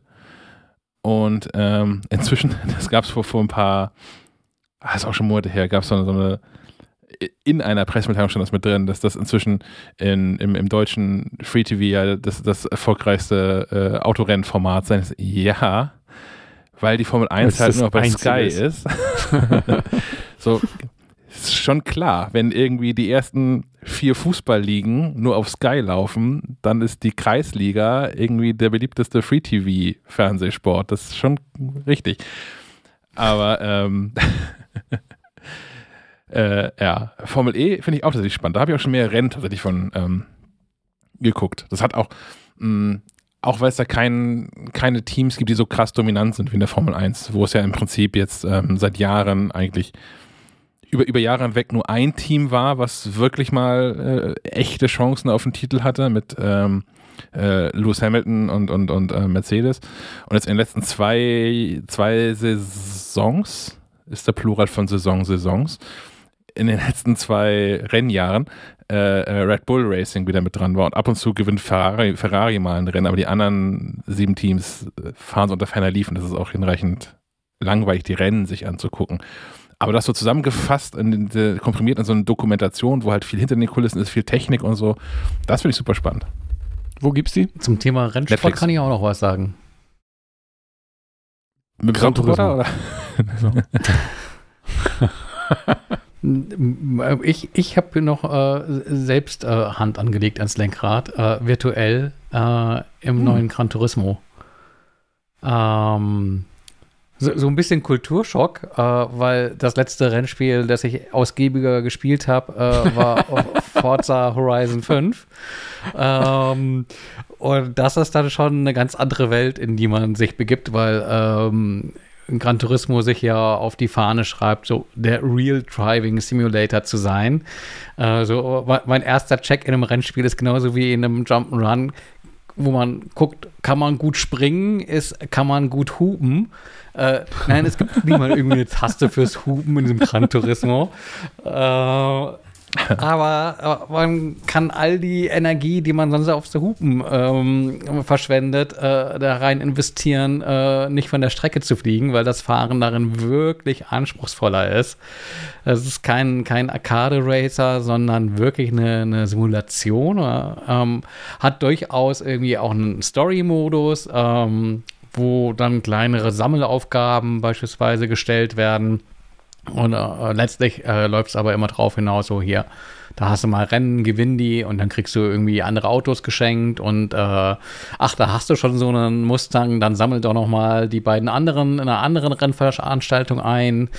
Ähm, dann gibt es immer noch so äh, Prüfungen der eigenen Fähigkeiten, also diese, diese Lizenzprüfungen. Äh, musst quasi äh, immer wieder neue Führerscheine und musst so Aufgaben erfüllen, wie zielgenau äh, in einem bestimmten Bereich äh, zum Stehen zu kommen und äh, hast da dann eben das Spiel ähm, auch gegen Bestzeiten anzutreten. Dann kannst du dann immer so irgendwie Gold, Silber, Bronze, Pokal gewinnen. Ähm, ich freue mich schon immer mal, wenn es mal für Silber reicht. Also Gold ist wirklich was für Profis und für Profis ist nämlich dann auch äh, der Aspekt des Spiels, dass du da wirklich, wirklich viel Geld in Peripherie investieren kannst, weil so mit einem Controller äh, kann man das zwar auch spielen, aber wer da was auf sich hält, der flanscht sich dann irgendwie so ein ähm, so ein Lenkrad äh, samt Pedalen und Co. irgendwie an den Tisch und gibt dafür auch mal irgendwie um die 1000 Euro aus.